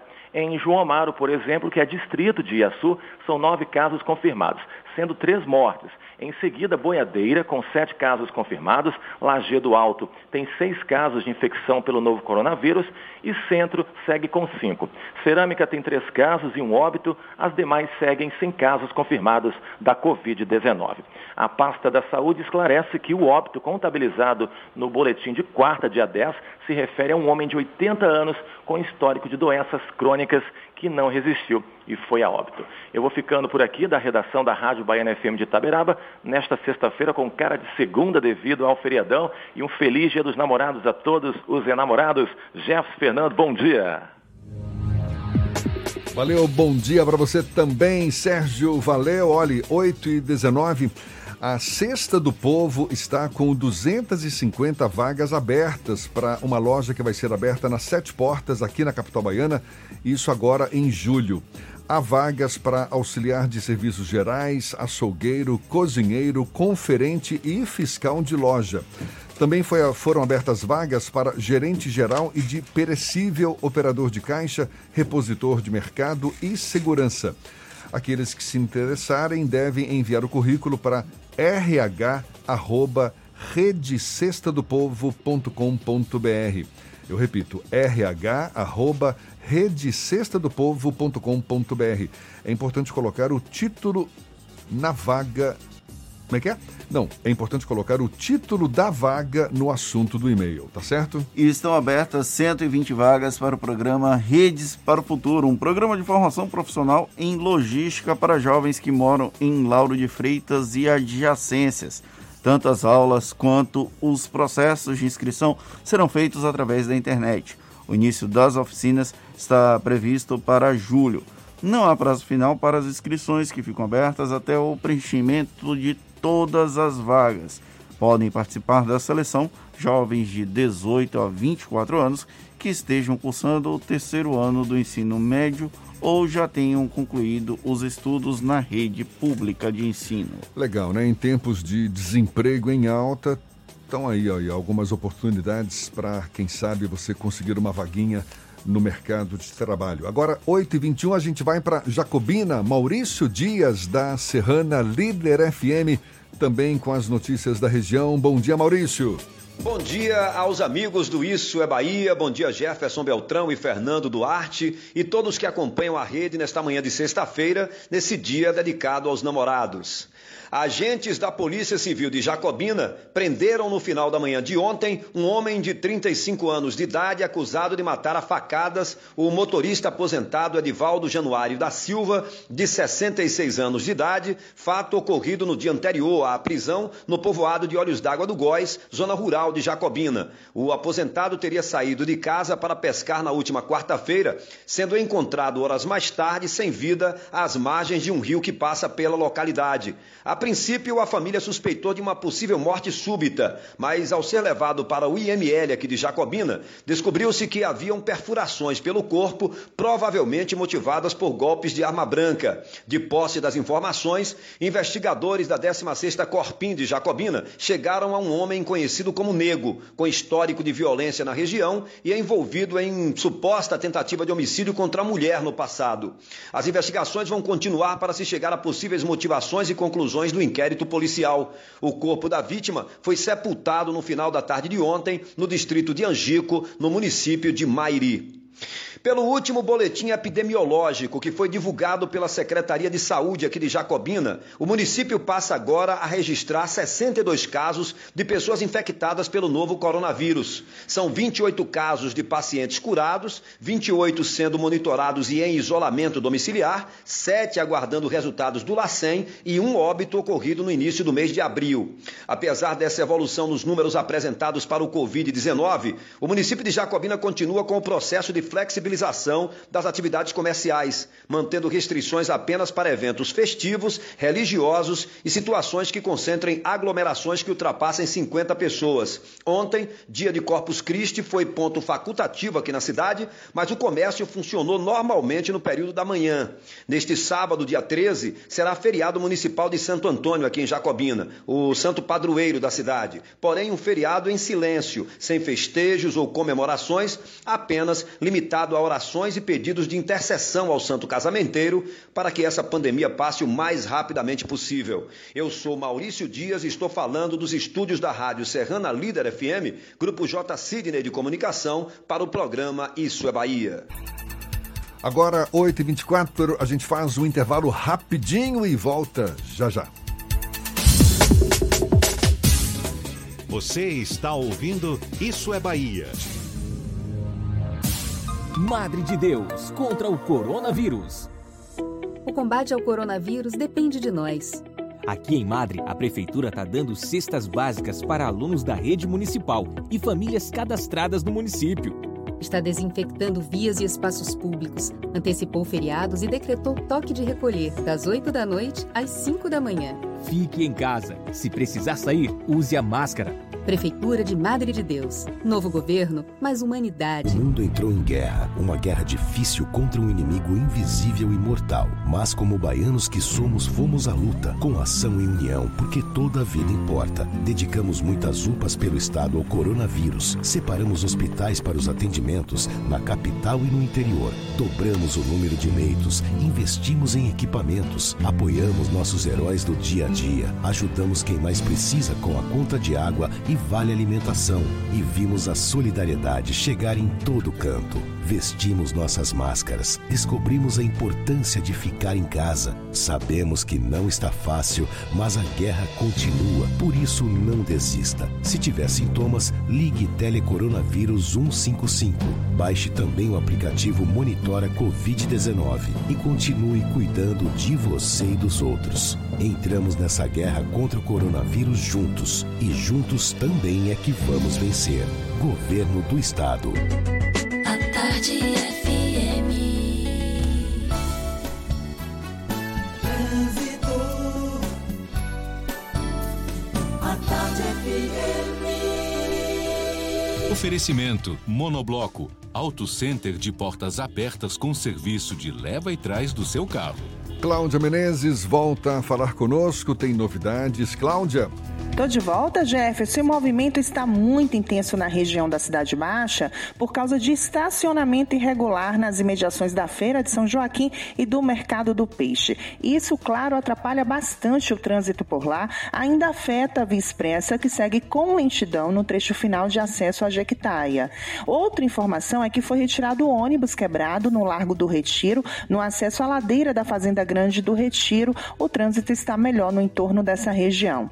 Neste instante, milhares de famílias do sertão nordestino passam fome e sede e vivem sem nenhum recurso. Se está difícil para nós, imagine para eles. Colabore com os amigos do bem. Doe em amigosdobem.org. Eu volto com você, Jefferson.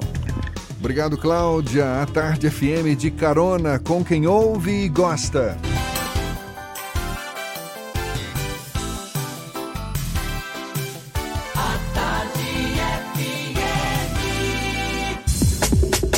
Voltamos a apresentar Isso é Bahia.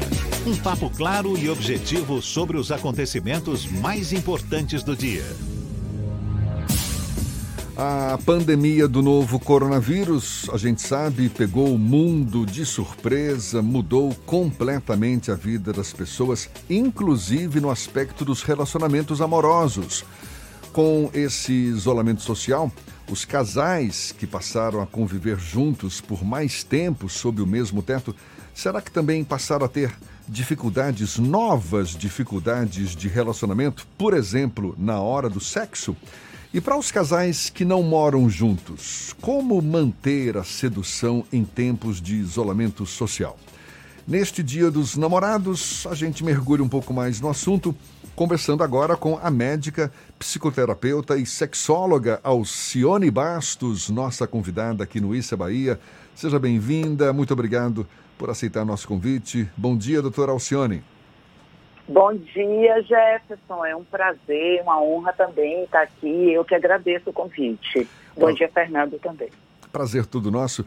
Doutora Alcione, eu já ouvi relatos de, por conta do isolamento social, de pessoas com diminuição da libido, irritação, desgaste pela convivência com a família no mesmo espaço, variações de humor e também aumento da masturbação, de consumo de pornografia, de aumento da própria exposição nas redes sociais. Quais as sequelas que a senhora acha que essa pandemia pode provocar nas pessoas quando o assunto é sexo? Então, Jefferson, olha, vão ser inúmeras as possibilidades que a gente vai ter pós-pandemia. Então, assim, não vão ter, não vai acontecer uma coisa única, né? Até porque estamos é, vivendo isso pela primeira vez. Pela primeira vez nesse século e no século passado a gente não estava presente quando a gente precisou fazer uma quarentena como agora, né? Então estamos vivendo pela primeira vez, tudo é experimental.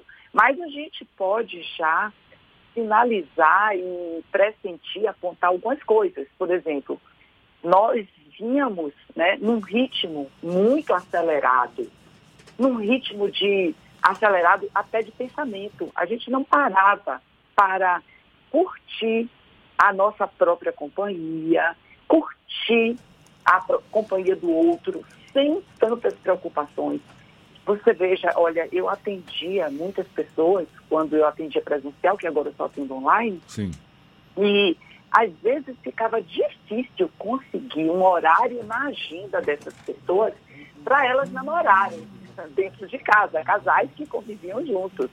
Porque todo dia chegava e tinham cada um seus, seus afazeres, mal se olhavam, aquele beijo terminava vi- virando um selinho, daqui a pouco era na testa, daqui a pouco era de longe, né?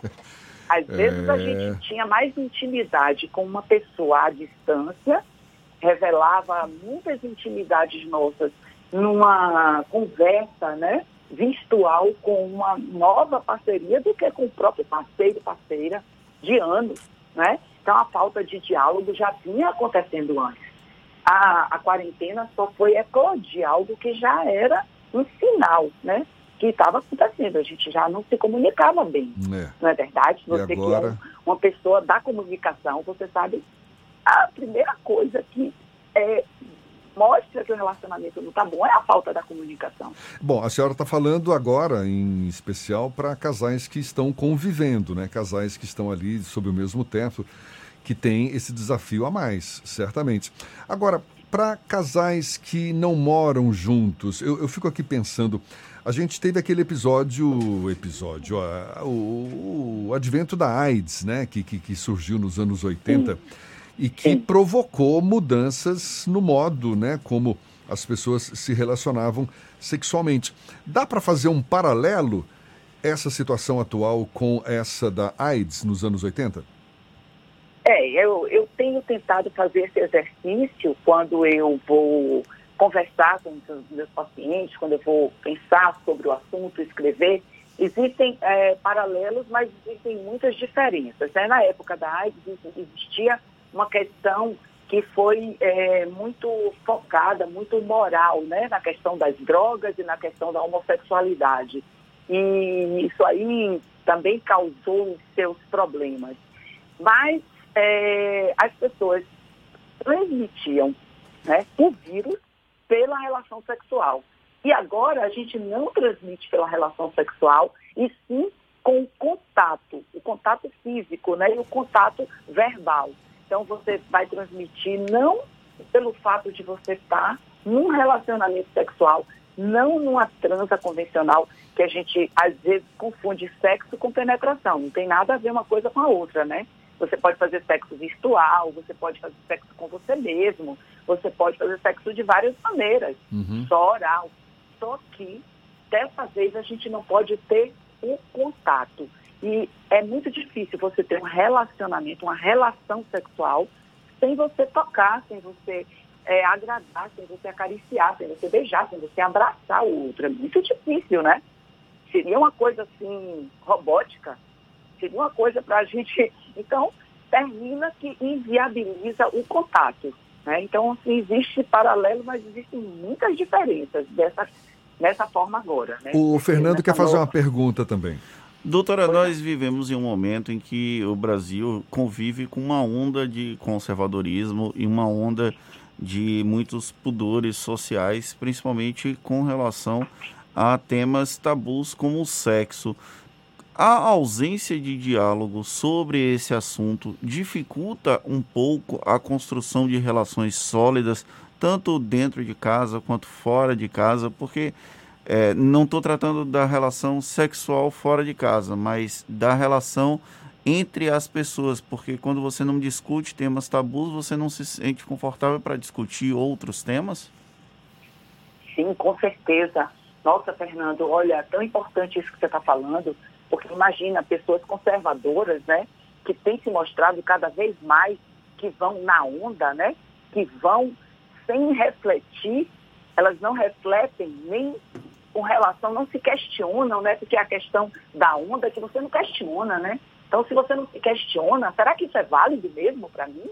Será que é possível mesmo que a Terra não seja redonda? Será que é possível mesmo que a gente é, tenha que se vestir de azul, o outro de rosa? Quer dizer, essas coisas que você não, não para nem para se questionar, quiçá, né? Então, você, se você chega num momento em que você não questiona nada, você não quer realmente entrar em contato com ninguém, né? Você se coloca dentro de um- uma torre e você fica isolado do mundo. É uma coisa, assim, para mim, inimaginável. É um absurdo, é uma coisa, para mim, muito difícil de pensar como as pessoas que estão, estão nesse movimento conservador estão conseguindo se relacionar com elas mesmas até, né? Assim, eu não vejo, não sinto, não cheiro, não quero saber de nada. É uma negação. Certo. Doutora, é, um amigo me perguntou, me pediu para perguntar, estava é, todo mundo na expectativa amigo? Tá disso. bom, tá. É, o sexo co- como um tema tabu e a senhora, enquanto sexóloga, como funciona esse processo de descoberta do sexo como uma atividade humana que é normal, que é natural essa busca e qual é o tipo de pessoa que procura ajuda, procura apoio de uma sexóloga? Bom, a gente pode buscar apoio de um sexólogo por N motivos.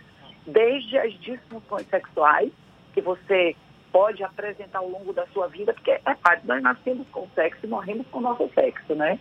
Então, ao longo da nossa vida, se tem alguma coisa que permanece até o último dia da nossa existência, é o sexo. Então, somos seres sexuados, apesar de podermos optar em determinados momentos da nossa vida por não querer sexo, porque a gente não, a gente vive sem sexo, não é uma coisa imprescindível para a vida. Mas então a gente pode procurar, pode ter necessidade por N disfunções. Então você pode ter, no, no caso dos homens, né, uma ejaculação rápida, uma ejaculação retardada, tem dificuldade de chegar à, à ejaculação, ao orgasmo. Tem pessoas que dissociam porque realmente o orgasmo é um evento cerebral e a ejaculação é um evento fisiológico. Né? Não, são, são eventos que o homem aprende a juntar desde cedo. E, e dentre outros, né? É, a gente pode ter também dificuldades entre o casal. E nas mulheres, ela pode ter uma dificuldade de ter desejo. E aí, não é uma questão de você resolver o problema sexual, é uma questão de você, porque o desejo é uma coisa tão ampla, tão ampla. Mulher e homem podem ter momentos de não estar desejando na vida, né? Mas é tão ampla que você precisa começar a se questionar o que é que está fazendo com que eu perca a vontade de. Porque o desejo é algo que faz você levantar de manhã. Então, se você não tem desejo, você não tem desejo de viver. É o que faz você se mover no mundo. Sem desejo, você não se move. Se você não pensar que você. é, se eu não pensasse que eu tinha que estar aqui dando uma entrevista para você, eu não teria levantado cedo. Eu poderia ficar na cama até mais tarde. E eu, então, sempre tem um desejo por trás, movimentando a vida. Então, quando perde o desejo, perde a vontade de. Então, a gente tem que se questionar isso. Tem várias possibilidades, sabe, Fernando? O sexo é uma coisa tão ampla, tão ampla, que a gente é, não gosta de colocar como sexo, assim, como sexualidade. Doutora é Alcione, coisa que eu, eu, eu queria. Eu- eu- o Fernando levantou uma questão específica sobre sexo, mas eu queria voltar a essa situação que a gente está vivenciando hoje, não é? A relação do sexo com a pandemia do coronavírus. A senhora acredita que esse maldito coronavírus ele, ele, ele pode trazer à tona é, é, preconceitos, valorizar discursos moralistas, como aconteceu na época da explosão da AIDS. Eu estou me referindo, por exemplo, a aparecer novos estigmas de grupos, estigmas sobre grupos sociais, como profissionais da saúde, chineses, solteiros, além de, de retomar discursos que romantizam a esfera da, da, da casa e da família, por exemplo? sim, esses valores morais né, que a gente está chamando, além do preconceito né, de raça, preconceito de classe, preconceito de etnia, então, assim, ainda tem essa questão dos valores morais. Eu acho que sim, a gente está vivendo um momento que ele, tanto você pode aproveitar esse momento para você entrar em contato com coisas que você nunca quis entrar em contato na sua vida, suas próprias dificuldades, a dificuldade de que você tem de viver o distanciamento, de viver com você mesmo, de você não ter consumo, porque o consumo também por si só já é algo para você questionar por que tanto consumo. É uma oportunidade belíssima para a gente poder ver o quanto a gente acumulou de coisas que não vão ser usadas nunca mais. Então, assim, é um risco, sim, para pessoas que, mais uma vez, aí a gente vai voltar para aquela situação que eu estava conversando com o Fernando, voltar para aquelas pessoas que não conseguem se permitir se questionar, né? simplesmente vão atrás. E os então, solteiros? É um momento delicado que a gente está vivendo e a gente precisa dessas, desses momentos, desses espaços de debate e de discussão. Quanto mais espaço, e a, a internet está ajudando tanto, não é, Jefferson? Sim. A gente ter espaços de debate, então quanto mais você pode ouvir outras opiniões, quanto mais você pode ler, aprender, né, você vai conseguir sair de dentro dessa concha que a gente está agora de uma forma melhor.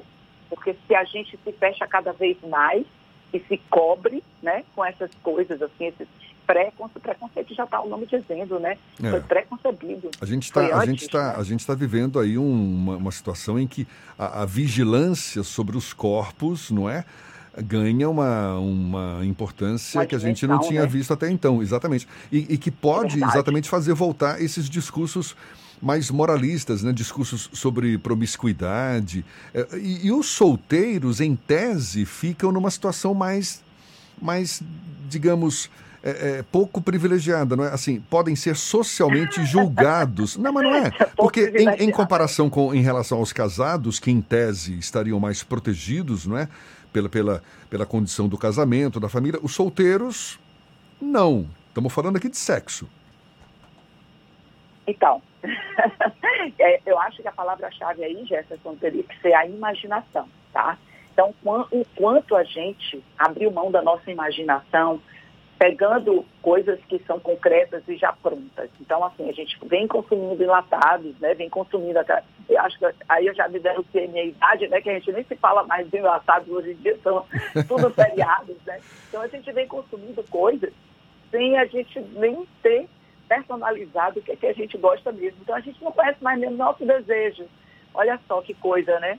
É, a pornografia faz esse mal, né? Ela traz um modelo pronto e você quer replicar aquele modelo. Então, a, um dos, das coisas que eu vejo problemáticas para o, o solteiro agora é ele cair, resvalar na ideia de que ele precisa encontrar uma saída para essa tensão, esse tensionamento. E a, é, a masturbação não precisa ser somente para você descarregar tensões. Ela pode ser um autoconhecimento, então você pode aproveitar esse momento para você entrar em contato com outras pessoas que você nunca se permitiu antes, de outras raças, sabe? De outras etnias, por exemplo. É o momento, é o momento da experimentação, é o momento da imaginação. Então, se a gente resvala nessa questão de, ah, eu estou sozinho, eu vou ficar aqui pornografia me masturbando, realmente você, a pessoa corre o risco de perder totalmente a imaginação, ficar com. Imagina, a pessoa que fica vendo aquele modelo. Quando você vai para uma relação real, nunca é aquilo, né? Então existe é, é, a heteronormatividade tem esse, essa questão, né, que precisa ser resolvida em algum momento. Porque o homem imagina um modelo de que a mulher gosta de sexo baseado no que ele viu do filme pornô, que nunca vai ser o que é da realidade, nunca vai ser. E existe já esse desencontro nas relações heteronormativas, já eu- vai existir esse desencontro. Aí eu queria As emendar com uma que é que gosta. Eu queria emendar com uma pergunta, é, porque inclusive já há relatos de aumento de consumo de, de sites pornô mundo afora. E, e- e esse maior consumo de pornografia, ele, ele pode ser saudável ou prejudicial à, à sexualidade? É isso. Eu, na minha visão, sabe, é, existem, não existe consenso nem entre os sexólogos, só para você ter ideia. Mas na minha percepção, na minha experiência clínica e na minha percepção, o consumo sem a reflexão do que é que você está consumindo, você está apenas é, descarregando uma tensão, sendo que cada vez mais aquilo que você está vendo não vai ser necessário para despertar o seu desejo, porque o desejo pede curiosidade e imaginação. Então, você começa vendo um casal, depois você quer ver quatro casais, depois você quer ver com animais, depois você quer ver com crianças. E esse é o perigo da pornografia, porque o sexo ele não está no mesmo lugar da consciência. Ele está numa área que é entre a inconsciência e a consciência. É uma área limítrofe ali, sabe? Então você começa e você não sabe onde pode parar. Então é muito bom a masturbação, é muito legal você poder conhecer o seu desejo, é por aí. mas desde que você tenha condição de saber que, porra, eu sou isso mesmo, desculpa aqui o tempo, mas eu sou essa pessoa mesmo, que gosto de sacanagem, eu gosto de ver só cenas de sexo. Então, se você tem condição de se deparar com aquela sua condição humana, ótimo, vai em frente. Mas a maioria das pessoas não tem, né, Jefferson? A maioria das pessoas não, não tem esse grau, digamos, de autoconhecimento, não, não, não fazem uma terapia, não Uhum. buscam a reflexão, não buscam se conhecer. Doutora então, essa- Alcione. esse é o perigo. Eu queria também aproveitar esse papo para conversar sobre uma situação que tem sido cada vez mais corriqueira, que é o compartilhamento de nudes, o compartilhamento de vídeos sexuais, coisas que deveriam ser restritas ao privado e acabam tomando uma grande proporção.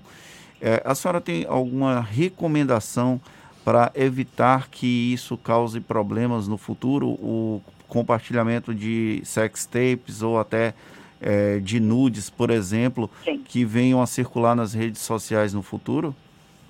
Sim, isso também é outro. Vocês estão tocando pontos delicadíssimos e, e pontos importantíssimos, né? Que seria até difícil a gente esgotar numa conversa rápida como é a comunicação de rádio, mas assim, eu, eu- preciso, preciso dizer que é, as mulheres elas precisam confiar menos, né? Elas precisam confiar menos, elas precisam confiar muito mais nelas do que no outro. Esse dele- delegar essa confiança não faz bem, porque realmente é, o que a gente vê é que dos grupos de WhatsApp masculinos, as imagens que são recebidas por esses homens são divulgadas de uma forma sem nenhuma delicadeza. Então, o que, que, que é isso, né? De que eu preciso me objetificar para poder realizar o desejo do outro.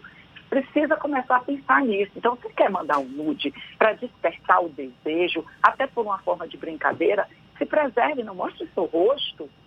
Aí eu brinco com tem um amigo que ele fala assim, ah, parece um Lego. É, tem uma namorada minha que me, manda- me manda parecendo um Lego, as pecinhas soltas, eu acho ótimo. Ah, deixa a imaginação dele formar a peça completa. Então, sabe, está faltando imaginação. Eu acho que isso é muito delicado. Você está tocando num ponto, Fernando, muito importante. Doutora Alcione, a gente falaria muito mais sobre sexo. Sexo é um assunto que, de de fato, desperta não só a curiosidade, mas o interesse, não é? Porque são muitos os aspectos, mas tenho que encerrar. Eu te agradeço. A doutora Alcione Bastos, médica, psicoterapeuta e sexóloga, conversando conosco aqui no Issa Bahia. Muito obrigado pela sua disponibilidade, pela atenção dada aos nossos ouvintes e um bom eu dia para a senhora. agradeço e desejo aos namorados que estão juntos que possam imaginar e não precisa. Acho que o melhor ato de amor é que você pode dar ao outro é a sua presença e não o presente. Então, se preserve, não saiam para comprar presente, porque isso é uma desculpa que não precisa, tá? Então, assim, acho que a gente está num momento que não precisa sair para comprar presente. Usa a imaginação e quem está distante, sem seu contatinho ou está sozinho, que possa ter uma história de amor hoje com você mesmo. Tá certo, muito obrigado mais uma vez. E esse papo todo vai estar disponível logo mais nos nossos canais no YouTube, Spotify, iTunes e Deezer, 8h48 na Tarde FM. Você está ouvindo Isso é Bahia. Cuidar das pessoas nunca foi tão importante. Faça o vestibular de medicina da Unime e realize seu sonho de ser médico. Venha aprender em laboratórios avançados que simulam a realidade para se tornar um profissional bem preparado. E desde o primeiro semestre, você pode participar dos campos de prática, acompanhando o atendimento a pacientes nos postos de saúde do estado. Inscreva-se para a prova até o dia 29 de junho. unime.edu.br. Unime, todo dia é dia de acreditar. Assembleia Legislativa da Bahia. Plantão permanente contra o coronavírus. Aprovando o projeto que multa quem espalha fake news sobre a pandemia. Autorizando auxílio aos profissionais de saúde contaminados na batalha contra o Covid-19. Determinando o uso obrigatório de máscara em todo o estado. Juntos vamos fazer valer a nossa força e vencer o coronavírus. ALBA, Assembleia Legislativa da Bahia. Voltamos a apresentar Isso é Bahia. Um papo claro e objetivo sobre os acontecimentos mais importantes do dia. A gente tem notícias agora da redação do Portal à Tarde com Thaís Seixas. Thaís. Oi, Jefferson e Fernando, bom dia. Estou de volta aqui com os nossos destaques do Portal à Tarde. O vice-governador João Leão afirma que o projeto da Ponte Salvador Itaparica segue forte e que as obras podem começar ainda em 2020, caso a pandemia do coronavírus acabe e os sistemas de voo se normalizem. Leão confirmou que as empresas que venceram a licitação da ponte seguem interessadas. O vice-governador disse ainda que o prazo da assinatura do contrato de concessão para a construção e gestão da ponte deve ser prorrogado por mais 90 dias por causa da pandemia. E as entidades filantrópicas baianas que estão regulares no programa Sua Nota é um Show de Solidariedade vão receber 3 milhões de reais da campanha Nota Premiada Bahia. A verba acaba de ser encaminhada pelo governo do estado e deve estar na conta das instituições já nos próximos dias. O valor é relativo ao primeiro quadrimestre de 2020, encerrado em abril, e é dividido para entidades das áreas social e de saúde. Para participar da campanha, o consumidor deve fazer um cadastro no site da Nota Premiada Bahia e escolher até duas instituições. A partir daí, basta solicitar a inclusão do CPF nas compras realizadas em estabelecimentos que emitem nota fiscal. Eu fico por aqui. Essas e outras notícias estão no portal atarde, atarde.com.br. É com você, Jefferson. E a gente agora tem notícias também de Eunápolis, no extremo sul do estado, com Paulo Henrique, da Ativa FM. Bom dia, Paulo. Bom dia, Jefferson. Bom dia, Fernando. Bom dia a todos que ouvem o programa Isso é Bahia. Eunápolis registrou na última quarta-feira, dia 10, 38 novos casos da Covid-19. Ontem foram mais 23, 14 homens e 9 mulheres, totalizando nas últimas 48 horas 61 novos casos. Foi registrada uma queda no cenário da contaminação. Uma outra boa notícia é que 31 resultados deram negativos e 93 pacientes foram recuperados. 232 seguem em isolamento domiciliar e 16 estão internados. 75 estão aguardando o resultado e 212 seguem sendo monitorados. O município já perdeu seis vidas para a Covid-19. 20 profissionais de saúde testaram positivo. É um desfalque importante na força que atua na linha de frente do combate ao coronavírus. Ontem, o Hospital Regional ganhou um túnel de desinfecção, uma parceria da Prefeitura e uma empresa local. O equipamento foi instalado na entrada de funcionários e acompanhantes, pessoas que passam maior tempo dentro da unidade. Desde o início da pandemia, o Hospital Regional já atendeu mais de 500 pacientes suspeitos. O túnel borrifa substâncias indicadas pelos órgãos de saúde para a desinfecção e combate ao novo coronavírus. Tudo é válido na luta contra a Covid-19. Da Rádio Ativa FM em Unápolis, Paulo Henrique para o programa Isso é Bahia. E um servidor da Secretaria da Segurança Pública do Estado é acusado de furtar 202 equipamentos eletrônicos da Superintendência de Telecomunicações que funciona no CAB, o Centro Administra Administrativo aqui da Bahia. O crime vinha sendo praticado desde março deste ano, mas só foi descoberto agora, no início deste mês. Os, equipamentos, os equipamentos eram vendidos para terceiros. Os furtos ocorreram no período de março a junho e teriam sido cometidos por um servidor contratado pelo regime especial de direito administrativo. A SSP instaurou o processo administrativo e o suspeito de desvio já foi identificado e ouvido pela Polícia Civil. O nome dele não foi revelado. Isso que é brincar com perigo. Uma sindicância foi aberta pela Prefeitura de Lauro de Freitas, aqui na região metropolitana de Salvador, para apurar o que provocou o incêndio que destruiu parte do almoxerifado da Secretaria Municipal de Educação na noite da última quarta-feira. O incêndio começou em um galpão de uma indústria de cosméticos no bairro de Buraquinho e atingiu o local onde a prefeitura guardava os materiais. O comandante do Corpo de Bombeiros, Francisco Teles, informou que os dois galpões, galpões atingidos pelo incêndio apresentaram problemas estruturais e a área foi interditada. As imagens foram impressionantes. Fogo altíssimo, né? Fogo forte mesmo. Agora, deixa eu ver, são seis minutos para as nove, a gente vai para Itabuna. Evandro Lima, da Interativa FM, também tem as notícias da região. Bom dia, Evandro. Bom dia, Jefferson. Bom dia, Fernando. Ao vivo com as informações da região Cacaueira.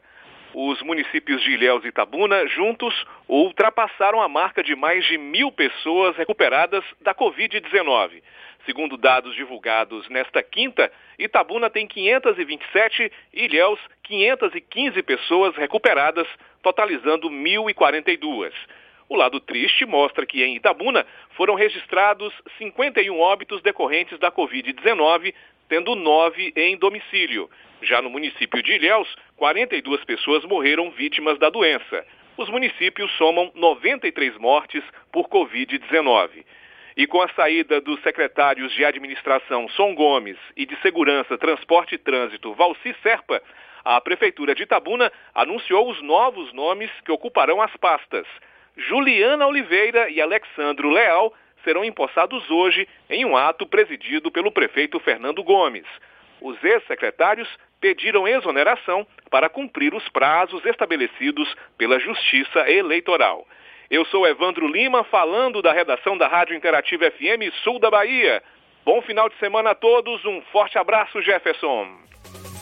Obrigado, Evandro. E olha, o índice de isolamento em Feira de Santana foi de 46% na última quarta-feira, segundo a Prefeitura da cidade. O número está bem distante do recomendado pela Organização Mundial da Saúde, que é de 70%. Segundo a Prefeitura, o índice registrado na quarta-feira também reflete queda de 0,1% em relação à terça. Índices de isolamento menores que 50% são vistos como abaixo do mínimo admissível, segundo a Prefeitura de Feira de Santana. E o aeroporto de Porto Seguro, no sul do estado, quase extremo sul do estado, voltou a operar ontem após ficar quase 80 dias sem receber voos comerciais. Nesse período de retomada gradual das atividades, o aeroporto vai receber seis voos por semana. A cidade recebe anualmente quase 2 milhões de turistas por semana, cerca de 150 aeronaves pousavam no aeroporto. E após proibir a queima e venda de fogos e fogueiras, a Prefeitura de Juazeiro, no norte do estado, resolveu flexibilizar a medida depois do pedido da Associação de Moradores do município. A Prefeitura retirou a proibição do decreto, mas recomenda que a população não faça uso dessa tradição junina. A preocupação da Prefeitura é o risco de doenças respiratórias e queimaduras que podem aumentar a procura por leitos hospitalares neste momento em que as unidades de saúde já estão recebendo grande demanda de pacientes diagnosticados com o novo coronavírus. E o presidente Jair Bolsonaro informou ontem em uma rede social que vetou um trecho do projeto aprovado no Congresso Nacional que dava aos síndicos o poder de barrar festas em condomínios e reuniões além do acesso a áreas comuns durante a pandemia do novo coronavírus. O projeto mencionado pelo presidente foi aprovado pelo Congresso e flexibiliza as relações jurídicas de direito privado durante a pandemia. Outro trecho do projeto de lei que Bolsonaro também disse ter vetado foi o que impediria o despejo de imóveis durante o período da pandemia. Acabou! E hoje não é segunda, Fernando. Encerramos mais um Isso é Bahia. Retornamos na próxima segunda-feira, às 7 da manhã, para Salvador e em torno, e a partir das 8 para todo o estado. Um grande abraço para todo mundo.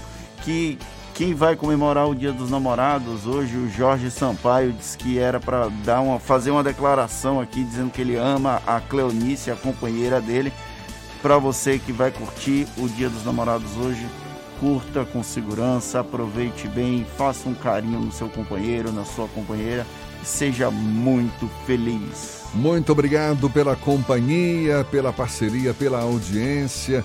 Hoje, sexta-feira, reinvente o seu Dia dos Namorados. Aproveite bem o dia. Na segunda-feira tem mais. Tchau, tchau, tchau, tchau. Tchau, tchau. Tchau, tchau.